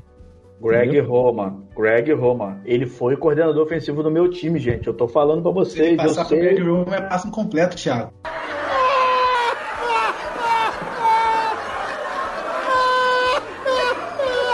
É, Vai passar pro coordenador ofensivo e jogar a bola fora. O, o, o Greg Roma limita ataque, gente. Limita ataque. Ele é muito, ele é muito certinho, ele é muito aqui, ó, fechadinho no, no, no- no esquema de jogo dele. Ele não sabe fazer ajuste. Eu, eu conheço o Greg Roma de outros carnavais. Por acaso, sabe quem era quarterback do Greg Roma? Sabe quem era? Colin Kaepernick. Ah, então. Ai, ai. E é isso, são esses os bichos papões. né? Tá fácil, Não, né? então, é, eu é, você queria. Você é, falou do tá Charger, né? fácil. Não, falou. É, Vitor falou do Charger, né? O problema de apostar na surpresa do Charger é que o Charger sempre decepciona a gente. Esse que é um problema. Não, a DM do Chargers decepciona a gente. Lucas, o, Porque o time é bom, só que o- se machuca sempre. o Chargers perdeu um jogador Não. por lesão porque o médico foi dar uma injeção pô, e pegou o pulmão do cara. Eu vi, eu lembro dessa história. Vocês me, vocês me contaram essa história, eu fiquei. Foi mais ou menos na época. Cara, essa história é bizarra. Essa O história famoso- da, é trapalhões. Isso é bizarro, sabe? Bizarro. O famoso Tyrod Taylor, que é talvez o maior flanelinha da NFL que fica guardando vaga pro QB Não, não. que tá chegando. O E o agente. pior o é que isso agente- ajudou o time, né? Isso. Se botar no QB pra jogar, o QB calor, Jogou o QB bem, calor foi bem demais. Pois é, foi um, É. foi um erro que deu- acabou mostrando pra todo mundo que eles acertaram com o Talvez- Herbert. Talvez o cara tenha feito intencionalmente, hein, gente? Pagaram por fora ali. médico, né? Ô, Lu, você vai- Milhares de torcedores. Você que é mais do futebol vai pegar a referência. O agente do Tyler Taylor é quase a mesma coisa que o agente do goleiro Doni. Aí, agora eu entendi. Agora eu entendi. Então, tá então, enganando. essa parada. Tá enganando. Não, Mas tá, esse- tá sempre na boa. Só pra fechar as surpresas, eu acho assim: é, a gente ficar de olho no Miami Dolphins. Se o Tua der o salto, Tua Tagovailoa der o salto, eu acho que é um elenco que a gente tem que ficar de olho porque tem boas peças ali nos dois lados. Então, agora Isso é, eu é, tô falando, é, surpresinhas. é o- né? O que, que pode ter de É a surpresinha? minha, é a minha surpresinha da EFC também, Thiago. É, É, o Miami, Dolphins, porque eu acho que- E, va- e mesmo que o Tua não dê o salto, jogue, vamos lá, mediano, vai brigar pro playoff, tá? Porque na FC essa sétima vaga tá bem aberta. A sétima vaga do Wild Card tá bem aberta. É, Eu acho que o que pode complicar os Chargers e dar essa vantagem talvez um pouco maior pro, pros Dolphins é que agora os Chargers, né, a gente tá falando aí que eles entregavam muito jogo e tal, eles acabaram de trocar de head coach, né? Então eles vão ter um comando novo. É Brandon Staley, né? O, o, o cara que ele era coordenador Staley. do Rams. Stanley, né? Que era dos Rams, né? É, o cara nem fez mudança, pô. O cara saiu de um time de, Lo- de Los Angeles pro outro, pô. Ah, Los Angeles é grande. cara. Los Angeles é grande, cara. Pode ter saudades. precisado. E, e eu, tenho, eu tenho um pouco muito de receio desses caras, desses caras que saem da, da árvore McVeigh, porque parece que o cara toma um café com ele na esquina e vira o novo. Não, mas não é, não é da árvore McVeigh. Você é- foi, foi treinador de linebacker em Chicago, bastante tempo. Não, sim, mas é, mas, é, mas é que tem um carimbo, passou por lá, e aí a- a- as- os escritórios da NFL, os front office da NFL, olha assim, pô, o cara, o cara tomou um café com o McVeigh, cara, deve ser o novo revolucionário com 40 anos que vai fazer meu time meter 30 pontos por jogo. Lucas. Eu tenho um pouco de medo. Mas essa, mas Lucas, essa mudança, o- essa o Mac mudança Ve- é negativa? Você muda um técnico, é tão negativo não. assim? No... Não, porque Não, o é, Anthony Lynn não dava mais, né? Não tinha condição mais do Anthony Lynn ficar em Los Angeles, não tinha mais condição. Porque o McVeigh, assim, fazer uma comparação que, que ele é tipo Guardiola, sacou? A É, galera eu já olha, saquei. Não, A o galera Thiago, olha- pelo jeito que o Thiago falou dele, eu entendi. Eu entendi. O nosso guardiolista aí, eu entendi que o McVeigh, ele é um cara... eu antes, eu antes já tinha chamado o McVeigh de gênio, pô. Que, Ah, é, então, o outro guardiolista aí, então é isso. Pior que eu nem sou guardiolista. A diferença é que ele tem cabelo. e ele tem e o McVeigh tem um técnico também só pra segurar ele pra impedir ele de Sim. entrar em campo pra não tomar falta. Gosto, Mas- gosto. Mas a minha preocupação com o Chargers é que tipo assim, é, esse técnico ele veio numa escalada muito rápida. Ele teve só um ano como técnico de defesa. Então assim é uma coisa porque uma coisa é você é, gerenciar uma unidade do time. Outra coisa é você gerenciar o time todo, vestiário, decisões. É claro que, por exemplo, o McVeigh, ele é da parte ofensiva. Uhum. Então, quando ele assumiu o time, ele nem olhava o time defendendo. Ele tava lá, olhando o tablet, entendeu? Tava conversando com a galera, etc e tal. Que ele tinha o Wade Phillips, que era um cara grandão, de carreira e etc e tal. Então, assim, a minha preocupação no Chargers é como que vai encaixar esse jogo do Brandon Staley porque, por mais que ele tenha, ele seja jovem, mas já esteja na NFL há muito tempo, ele como técnico de uma de um segmento do time, ele está muito pouco tempo. Entendi. É, eu a título de informação, esse cara que puxa o McVeigh fez entrevista pro Houston Texans na última janela aí. Pra puxar o técnico do, do Houston tô mentindo, também? Tô mentindo, Mas Ai, é nesse Deus. nível, assim. Ah, o cara bebeu, um, cara... bebeu uma cerveja com o McVeigh, ganha uma entrevista, é nesse Ó, nível. O técnico de Green Bay trabalhou com o McVeigh, o técnico do Bengals trabalhou com o McVeigh. Me ajudem aí, gente. Não, o McVeigh não tem nem 35, 36 anos direito. Não, ele não tem. É, eu acho que esse lance de árvore, eu acho que na verdade não é nem só a questão da árvore McVeigh. Instaurou-se uma, uma lenda, não uma lenda, né? Uma tendência dentro da NFL que é head coach novo. Eu tô falando isso porque o meu head coach é mais novo que eu. Então, assim, é, a gente tá vendo uma nova tendência de que deu certo com o McVeigh, ele se consolidou, ele pegou um time, chegou a um Super Bowl e tal, e agora todo mundo tá meio que nessa busca por um cara que tá ali de 30, 32 anos, e se puder passar por perto do McVeigh, que foi meio que quem abriu essa, esse leque pra NFL observar, o pessoal tá pegando mais ainda. Porque se você for parar pra pensar, olha o técnico do Seahawks. Você tem o técnico do Seahawks que tem 75 mil anos. Você olha pro Tony e ele é velho. Então, assim, o, o Bill Belichick também é muito velho. Então você meio que criou essa tendência e eles estão apostando. Vai que eles acham um novo McVeigh. É tipo Mahomes, entendeu? Estão apostando. Vai que acha outro igual. Peraí, como é que é o nome desse McVeigh aí, o primeiro nome dele? Porque eu fui, pra... Sean. Eu fui procurar. McVeigh aqui e apareceu o terrorista, né? O Timothy McVeigh, né, cara? Porque, Lucas. Cara, diferente. E eu fiquei tipo, que horror, o cara, bicho. Mas olha só, eu não duvido não, é. A NFL, a NFL deixa abusador, estuprador entrar em campo para um treinador ser um terrorista aí, eu não duvido nada. Se ele tem uma não, cara de problemático mesmo. Não, e agora com, com o Stefan vai ser só bomba lá no fundo, né, do, do campo. Terrorista, terrorista ah. o sarrafo é mais embaixo, Thiago. É, é verdade. Só de curiosidade, eu falei que o Siriane é mais novo que eu, mas ele não é não, tá, gente? Ele já tem 40 anos. Mais novo que eu é o meu coordenador de Special Team, que tem 29.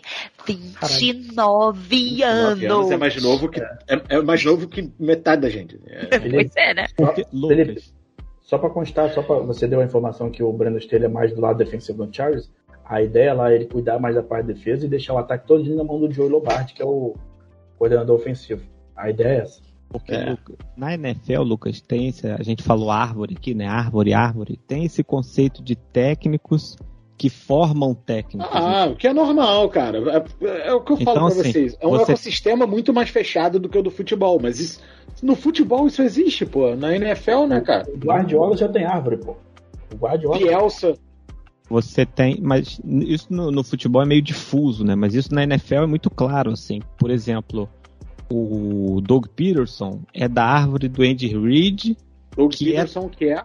Ele é ex-treinador do Philadelphia Eagles. Philadelphia Eagles. Que é o homem que ganhou o Super Bowl. Isso. Que é o treinador que ele é da o Doug Peterson é da árvore do Andy Reid, que é da árvore do Mike Holmgren, que foi campeão com o Green Bay nos anos 90. E ó, vamos lá. Aí você tem o. O que é do Colts agora, gente? Que agora eu tô decepcionada Frank com ele. Não... Frank Reich. O Frank Reich, que é da árvore do Doug Peterson. E tem o Siriani, que é da árvore do, do, do Reich. Então, assim, você vem meio que criando uma escadinha. Porque o Siriani trabalhou muito tempo com o Reich, que trabalhou muito tempo com o Peterson, que trabalhou muito tempo com o Reed. E é isso.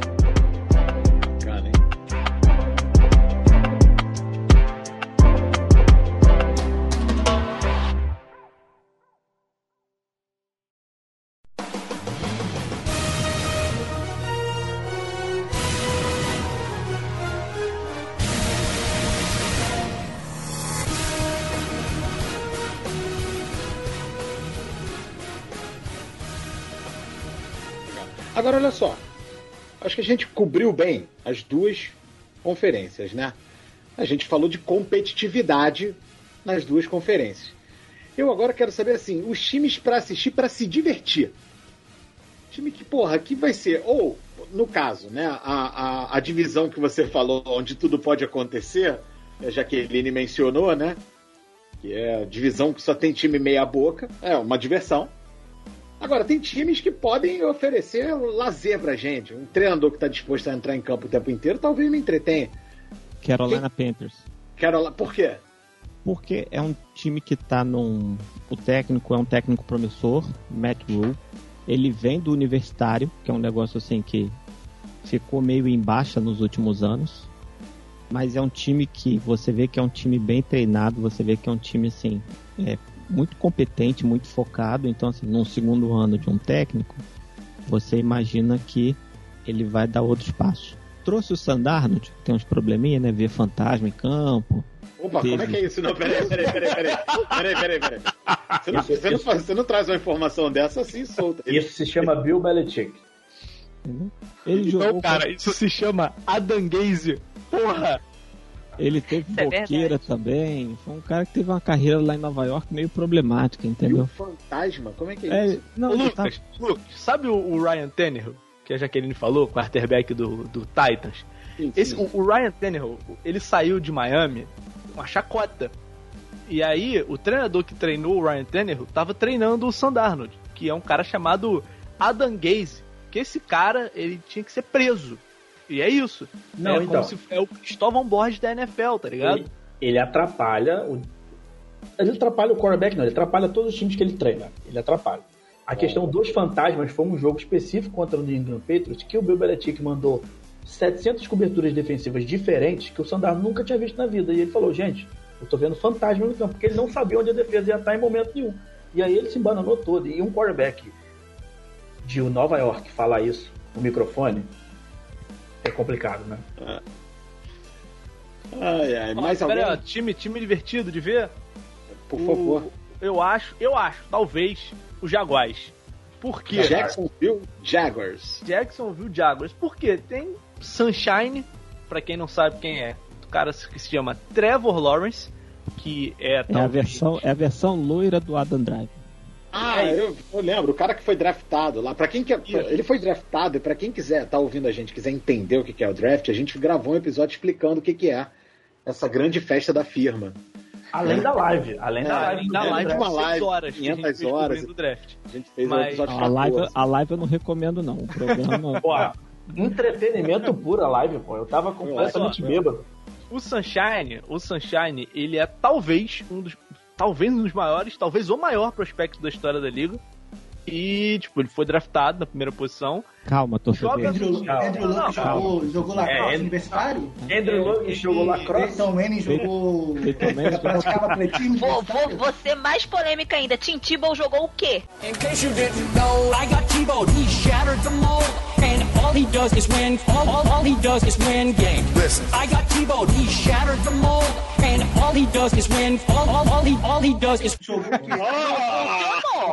Não funcionou na NFL. Mas o que me prometeram era o novo Joe Montana. Foi o que me prometeram. Não entregou, mas chegou. Era o quê? Isso que ele rezava então. Era, a pressão era grande, ele ajoelhava porque a, car a carga tava forte nas costas. Tá explicado, pô.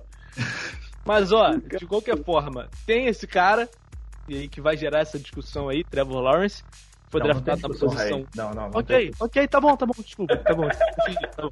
e, e, além dele, escolha, time. Uma escolha histórica, Thiago. É isso. Além dele, o time é novo. O time é novo, infelizmente perdeu o, o, o running back, né? Que é o Travis Etienne, que se machucou, tá fora da temporada. Mas é um time novo, que tem um quarterback aí que vai, vai ter carta branca pra fazer o que quiser, até porque não vai ter outra pessoa para passar a bola.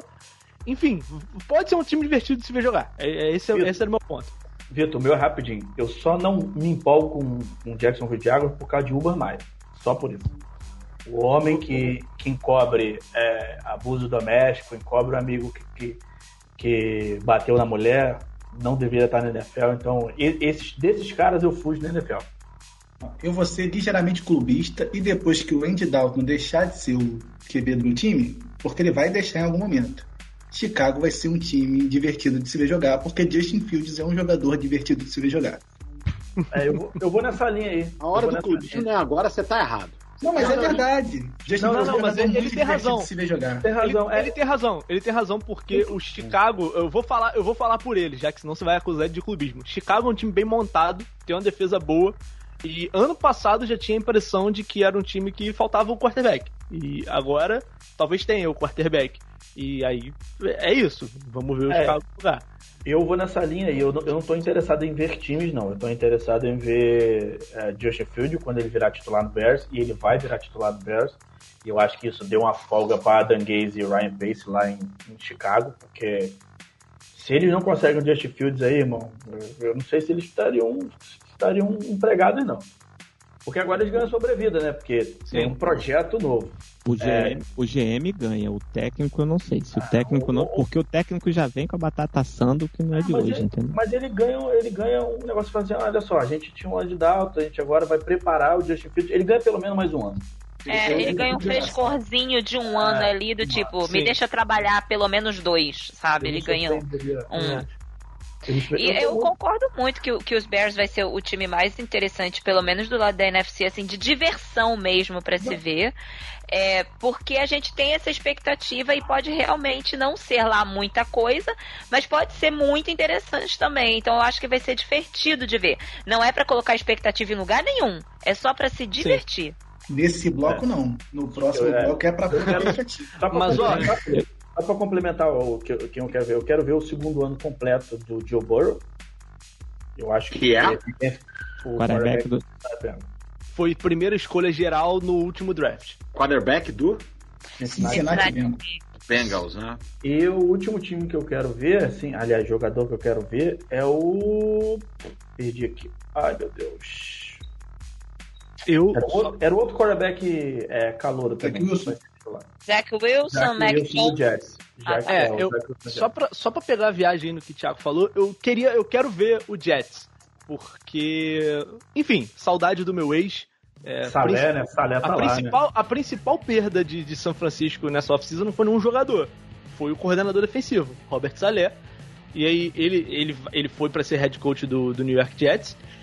E junto com ele, ele levou, se eu não me engano, o Lafleur, né? O, não, o irmão do Não. técnico do Levou Packers. seis caras, cara. Levou O seis Mike. caras. É, o Mike, Mike LaFleur. Porra, até o cara que passa água foi com ele, hein? Porra, É, e, e assim, é, Ele levou assim, ele era um cara, ele era um cara muito intenso, a intensidade. Quem viu os jogos de São Francisco sabe qual é o tamanho da intensidade da defesa de São Francisco nos últimos anos. E ele era a alma da defesa. E, e é- é- vai ser maneiro ver ele chegando no Jets, que era um time treinado já- pelo Adam Gaze. E já organizou. Impor esse, impor esse jogo dele que, assim, é muita intensidade, sabe? Então, e era um, é um cara cheio de rituais. Você que gosta, Lucas, supersticioso, todo jogo ele entra no estádio e, e sobe todas as escadas da arquibancada do estádio Bom. e desce. O cara tem uma superstição. Isso E, não é superstição, isso é estatística. ele fica, ele fica na side, Lucas, ele fica na sideline gritando, berrando. É assim, é uma parada maravilhosa, saudades, saudades desde já de, de Robert Saleh, cara. Essa coisa meio Tarzan eu sou contra.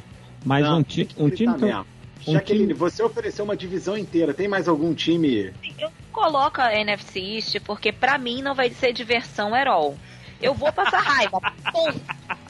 É isso, entendeu? Você. Eu irei passar raiva. Não sei em que nível, mas eu vou passar. Mas assim, teve vocês falando aí dos calouros. Tem um calouro, eu não sou muito de college, não, tá? Eu acompanho assim muito mal. Quando vem chegando perto do draft, eu dou uma olhada, dou uma lida.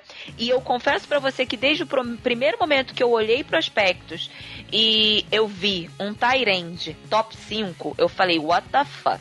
Que que tá acontecendo aqui? Sabe? E eu fiquei curiosa demais com Kyle Pitts. Eu acho que ele é o Tyrant foi draftado pelo Atlanta Falcons, ele vai jogar nos Falcons esse ano. Não sei se o time vai conseguir acompanhar esse hype, essa minha curiosidade, mas é literalmente o jogador que eu tô mais hypada pra ver não quarterback, sabe? Eu quero ver esse menino em campo, eu quero ver por que te achas você saiu num top 5 sendo um Tyrande, porque não é normal, não acontece sempre, então ele tem que entregar bastante pra gente conseguir fazer valer o hype que rolou nele, né? Boa, boa. E um time que eu quero ver também, que eu acho que vai ser divertido, talvez não para Jaqueline, é o Washington sem nome. porque eu gosto muito da linha defensiva deles. Eles montaram uma unidade Sim. muito forte ali. Eles têm Sim. jogadores de muito talento ali. Então ver como que, E que essa... são bem subestimados, né, Felipe? Exato. Então ver como Ah, que eu essa não unidade. sei não, se são tão subestimados assim, não. Mas não. O Jonathan Allen, talvez. Então, não, tipo assim. É, uma, é um time que eu tô. É o Ron Rivera, que é um técnico de defesa, que é um cara que já chegou, já jogou um Super Bowl. entendeu? Então, assim, é um time que.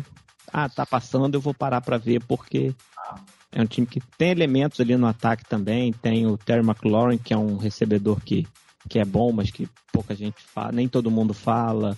O running back Eita, surgiu bem. O running back surgiu bem, que é o Antônio Gibson. E o Fitzmagic, né? O Ryan Fitzpatrick, que traz E o, reserva é o Heineken, né? Isso que eu ia falar, o reserva dele é a marca é de cerveja. também. Porra, aí sim. Esse, Tá esse é o time que eu quero gosto, ver. bom que pô. ver. Não, e Se o, tudo der errado, Ron- você senta no banco e toma uma, pô. e o Ron Rivera tem o detalhe que venceu o câncer também, né, gente? Então, É, é, tem toda uma. Tem uma história muito bonita, né? Até o ano passado eles ainda tinham o Alex Smith, que também tinha vindo lá, daquela Alex Smith questão dado como morto algumas vezes, né? Exatamente. Então, é, tem muito hype em cima do time. E assim, eu concordo muito com o Thiago de que hoje eu não acho mais a, a unidade defensiva do Washington Football Team como subestimada, porque você pode olhar qualquer preview. Qualquer preview. Todo mundo dá divisão para o Washington e por, por um único motivo: a consistência defensiva. Porque é o que não existe é, naquela, naquela divisão são ataques funcionais capazes de fazer frente a uma unidade tão bem montada como é a unidade do, do, do Washington Football Team. E assim, queria muito Chase Young pra mim. Ah, meu Deus.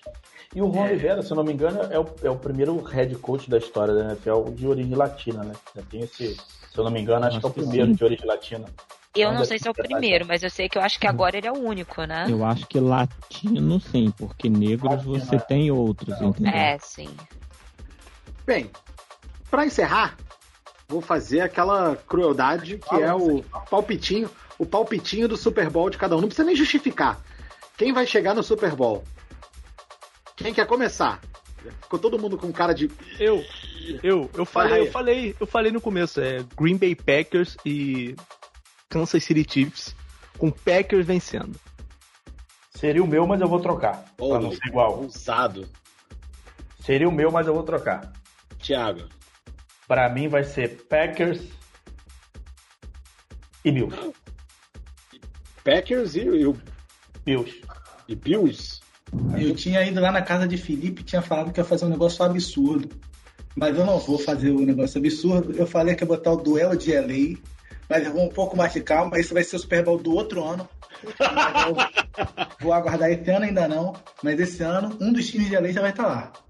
Que pra mim é Los Angeles Rams e o Jay Cutler reencarnado Buffalo Bills de Josh Allen. Josh Allen. Eu tô pensando, vai, Felipe, pode ir. Não, Porque eu tô pensando aqui eu pra tô não pensando- tentar não repetir. Eu tô pensando também. Ah, Então, o Los Angeles Rams é, o- é o meu preferido do lado de lá. Do lado de cá, né, na verdade, do NFC. Mas do lado da AFC, eu tô muito confusa. Tá, então Porque. Vai, vai. eu vou eu vou de Bucks e Bills. É, Bucks. Felipe, eu ia falar assim, eu tô Ah, feliz. Bucks no nenhum inferno. de vocês, Bucks no eu tô inferno, feliz caralho. que nenhum de vocês considerou a possibilidade de Tom Brady chegar nesse lugar. Mas, mas Mas você, sabe, é isso. você sabe que não é considerar, né? É torcer contra, né? Você Eu que sei é, né? toda parte, o diabo até melhor que- detalhes. Foi até melhor que ele propôs, porque se ele não põe o Brady ouve o podcast e vê que ninguém pôs ele na final, é capaz de ganhar só pra provar que a gente estava errado. Ele, não, É ele não vai ouvir o podcast que ele até hoje não aprendeu a falar português, ele não vai conseguir Ô, Lucas, entender a gente. mas tu sabe, mas tu sabe porque Felipe não botou o Green Bay, né? Porque ele não quer Não, zicar não. o Aaron Não quer Rodgers. zicar, não quer zicar.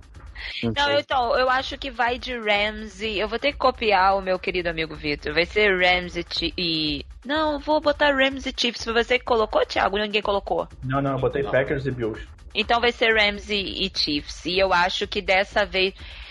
Pode ser que a, a, sorte seja um pouquinho melhor pro, pros Rams do que foi da última vez, que Deus me livre, coitados. Tô eu sentindo aquela surra até hoje. Eu sabe que, que eu... cacete sabe... o campeão Super Bowl. Sabe o que, que vai acontecer, né, galera? Todo mundo vai errar, vai ser um jogo completamente aleatório.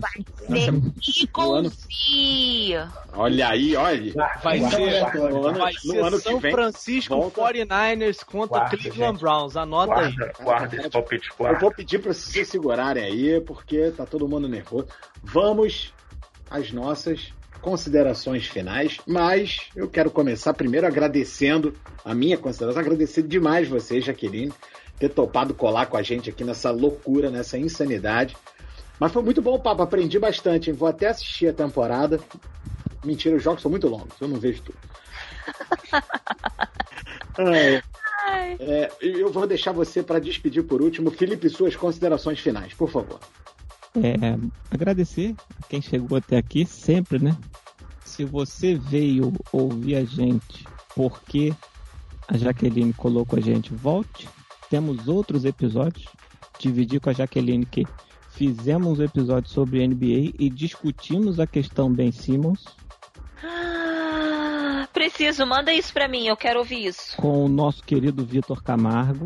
Né? Você que chegou aqui por causa dela, temos outros programas para todo gosto. Fique com a gente. É, eu quero só dar um conselho né? para você que começou a cozinhar na pandemia.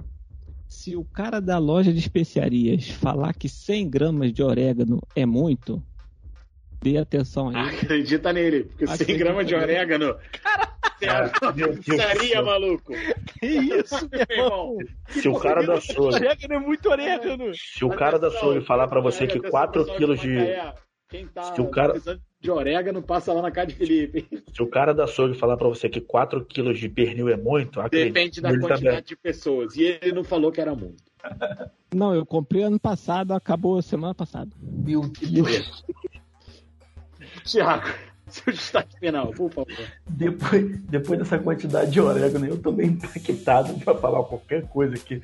Mas é agradecer a Jaqueline por ter colado com a gente aí, gravado o programa sobre o NFL, uma parada que a gente gosta muito. Uma das, uma das causas que fez a gente ter nosso grupo, né? Ter nosso QG e depois virar um podcast.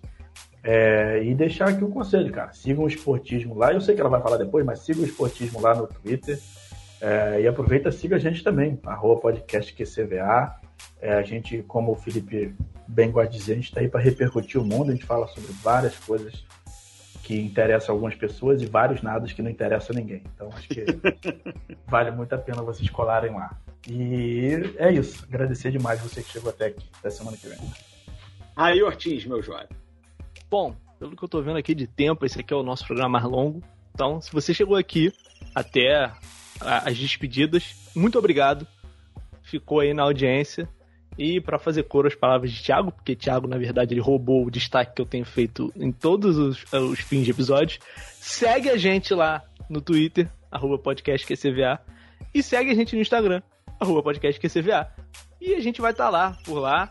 Ah, fizemos uma cobertura enorme da Paralimpíada. Não foi a mesma coisa aqui nas Olimpíadas, mas o nosso correspondente marcou ponto todo dia lá.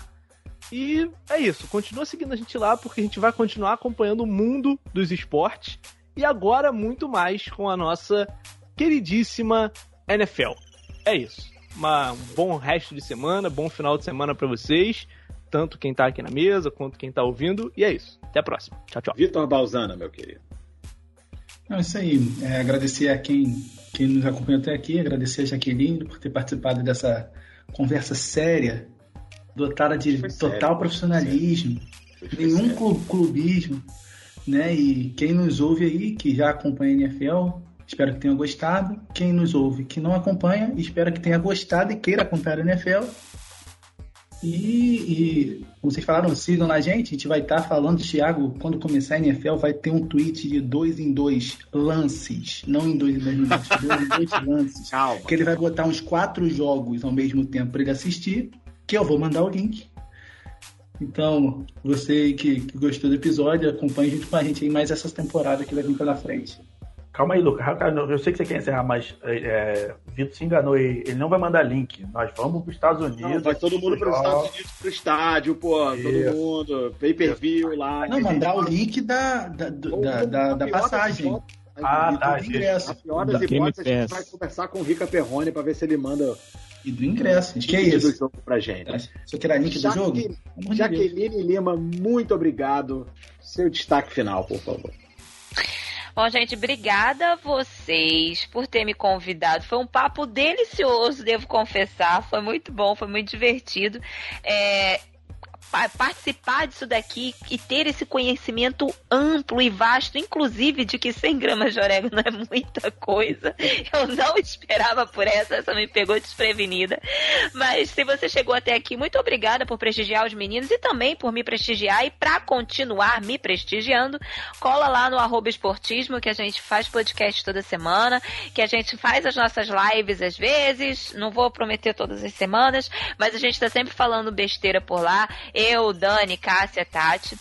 E é bem divertido acompanhar esporte quando vocês participam com a gente, tá? Eu acho que aí, como recado final, é valorizem os pequenos produtores, consumam tudo, Boa. divulguem, Boa. sigam todo mundo, mostrem para todo mundo que eles não estão sozinhos, porque é muito bom saber que a gente não tá sozinho, que vocês estão aqui com a gente, beleza? E como recado final, se vacinem, usem máscara em todos os lugares com grandes aglomerações e tomem banho, porque Mila Kunis e o Ashton Kutcher não estão certos. Boa! Isso tem que ser falado! Boa, excelente. Tomem banho, tomem banho. Pelo amor de Deus, Mila, Ashton Kutcher... Enfim, vamos terminar esse programa. Ashton Kutcher não dá. Ashton Kutcher não dá. Esse, não esse dá, podcast é contra total Ashton Kutcher.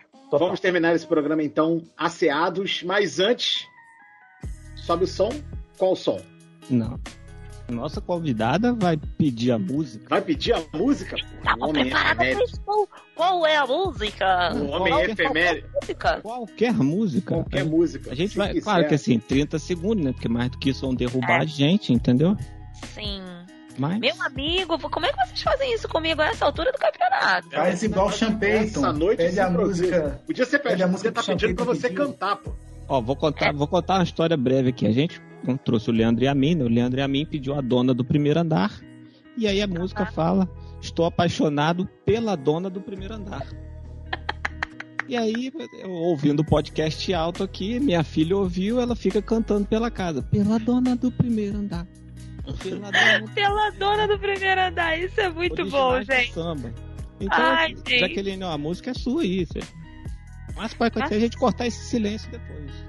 É, não, vocês vão ter que cortar assim. Caraca, agora eu vou surpreender geral, eu acho. Porque muita gente me conhece por muita coisa, mas não por isso.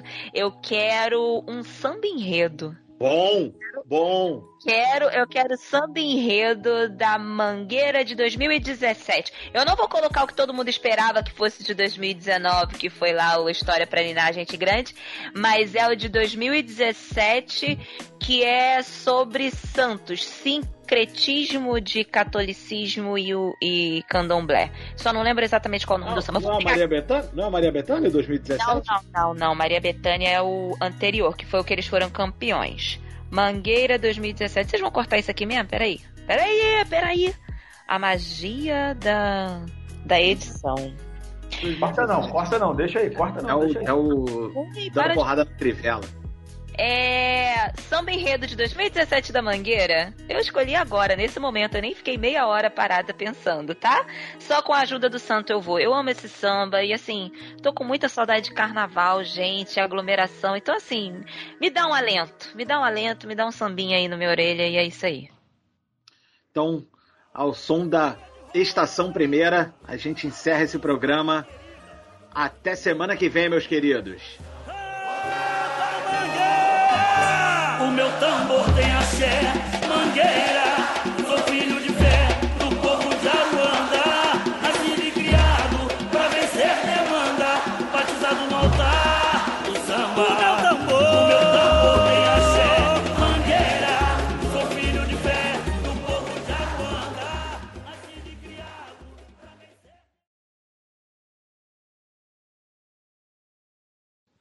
E eu penso que Enfim. É... Acabou, então acabou, acabou o programa.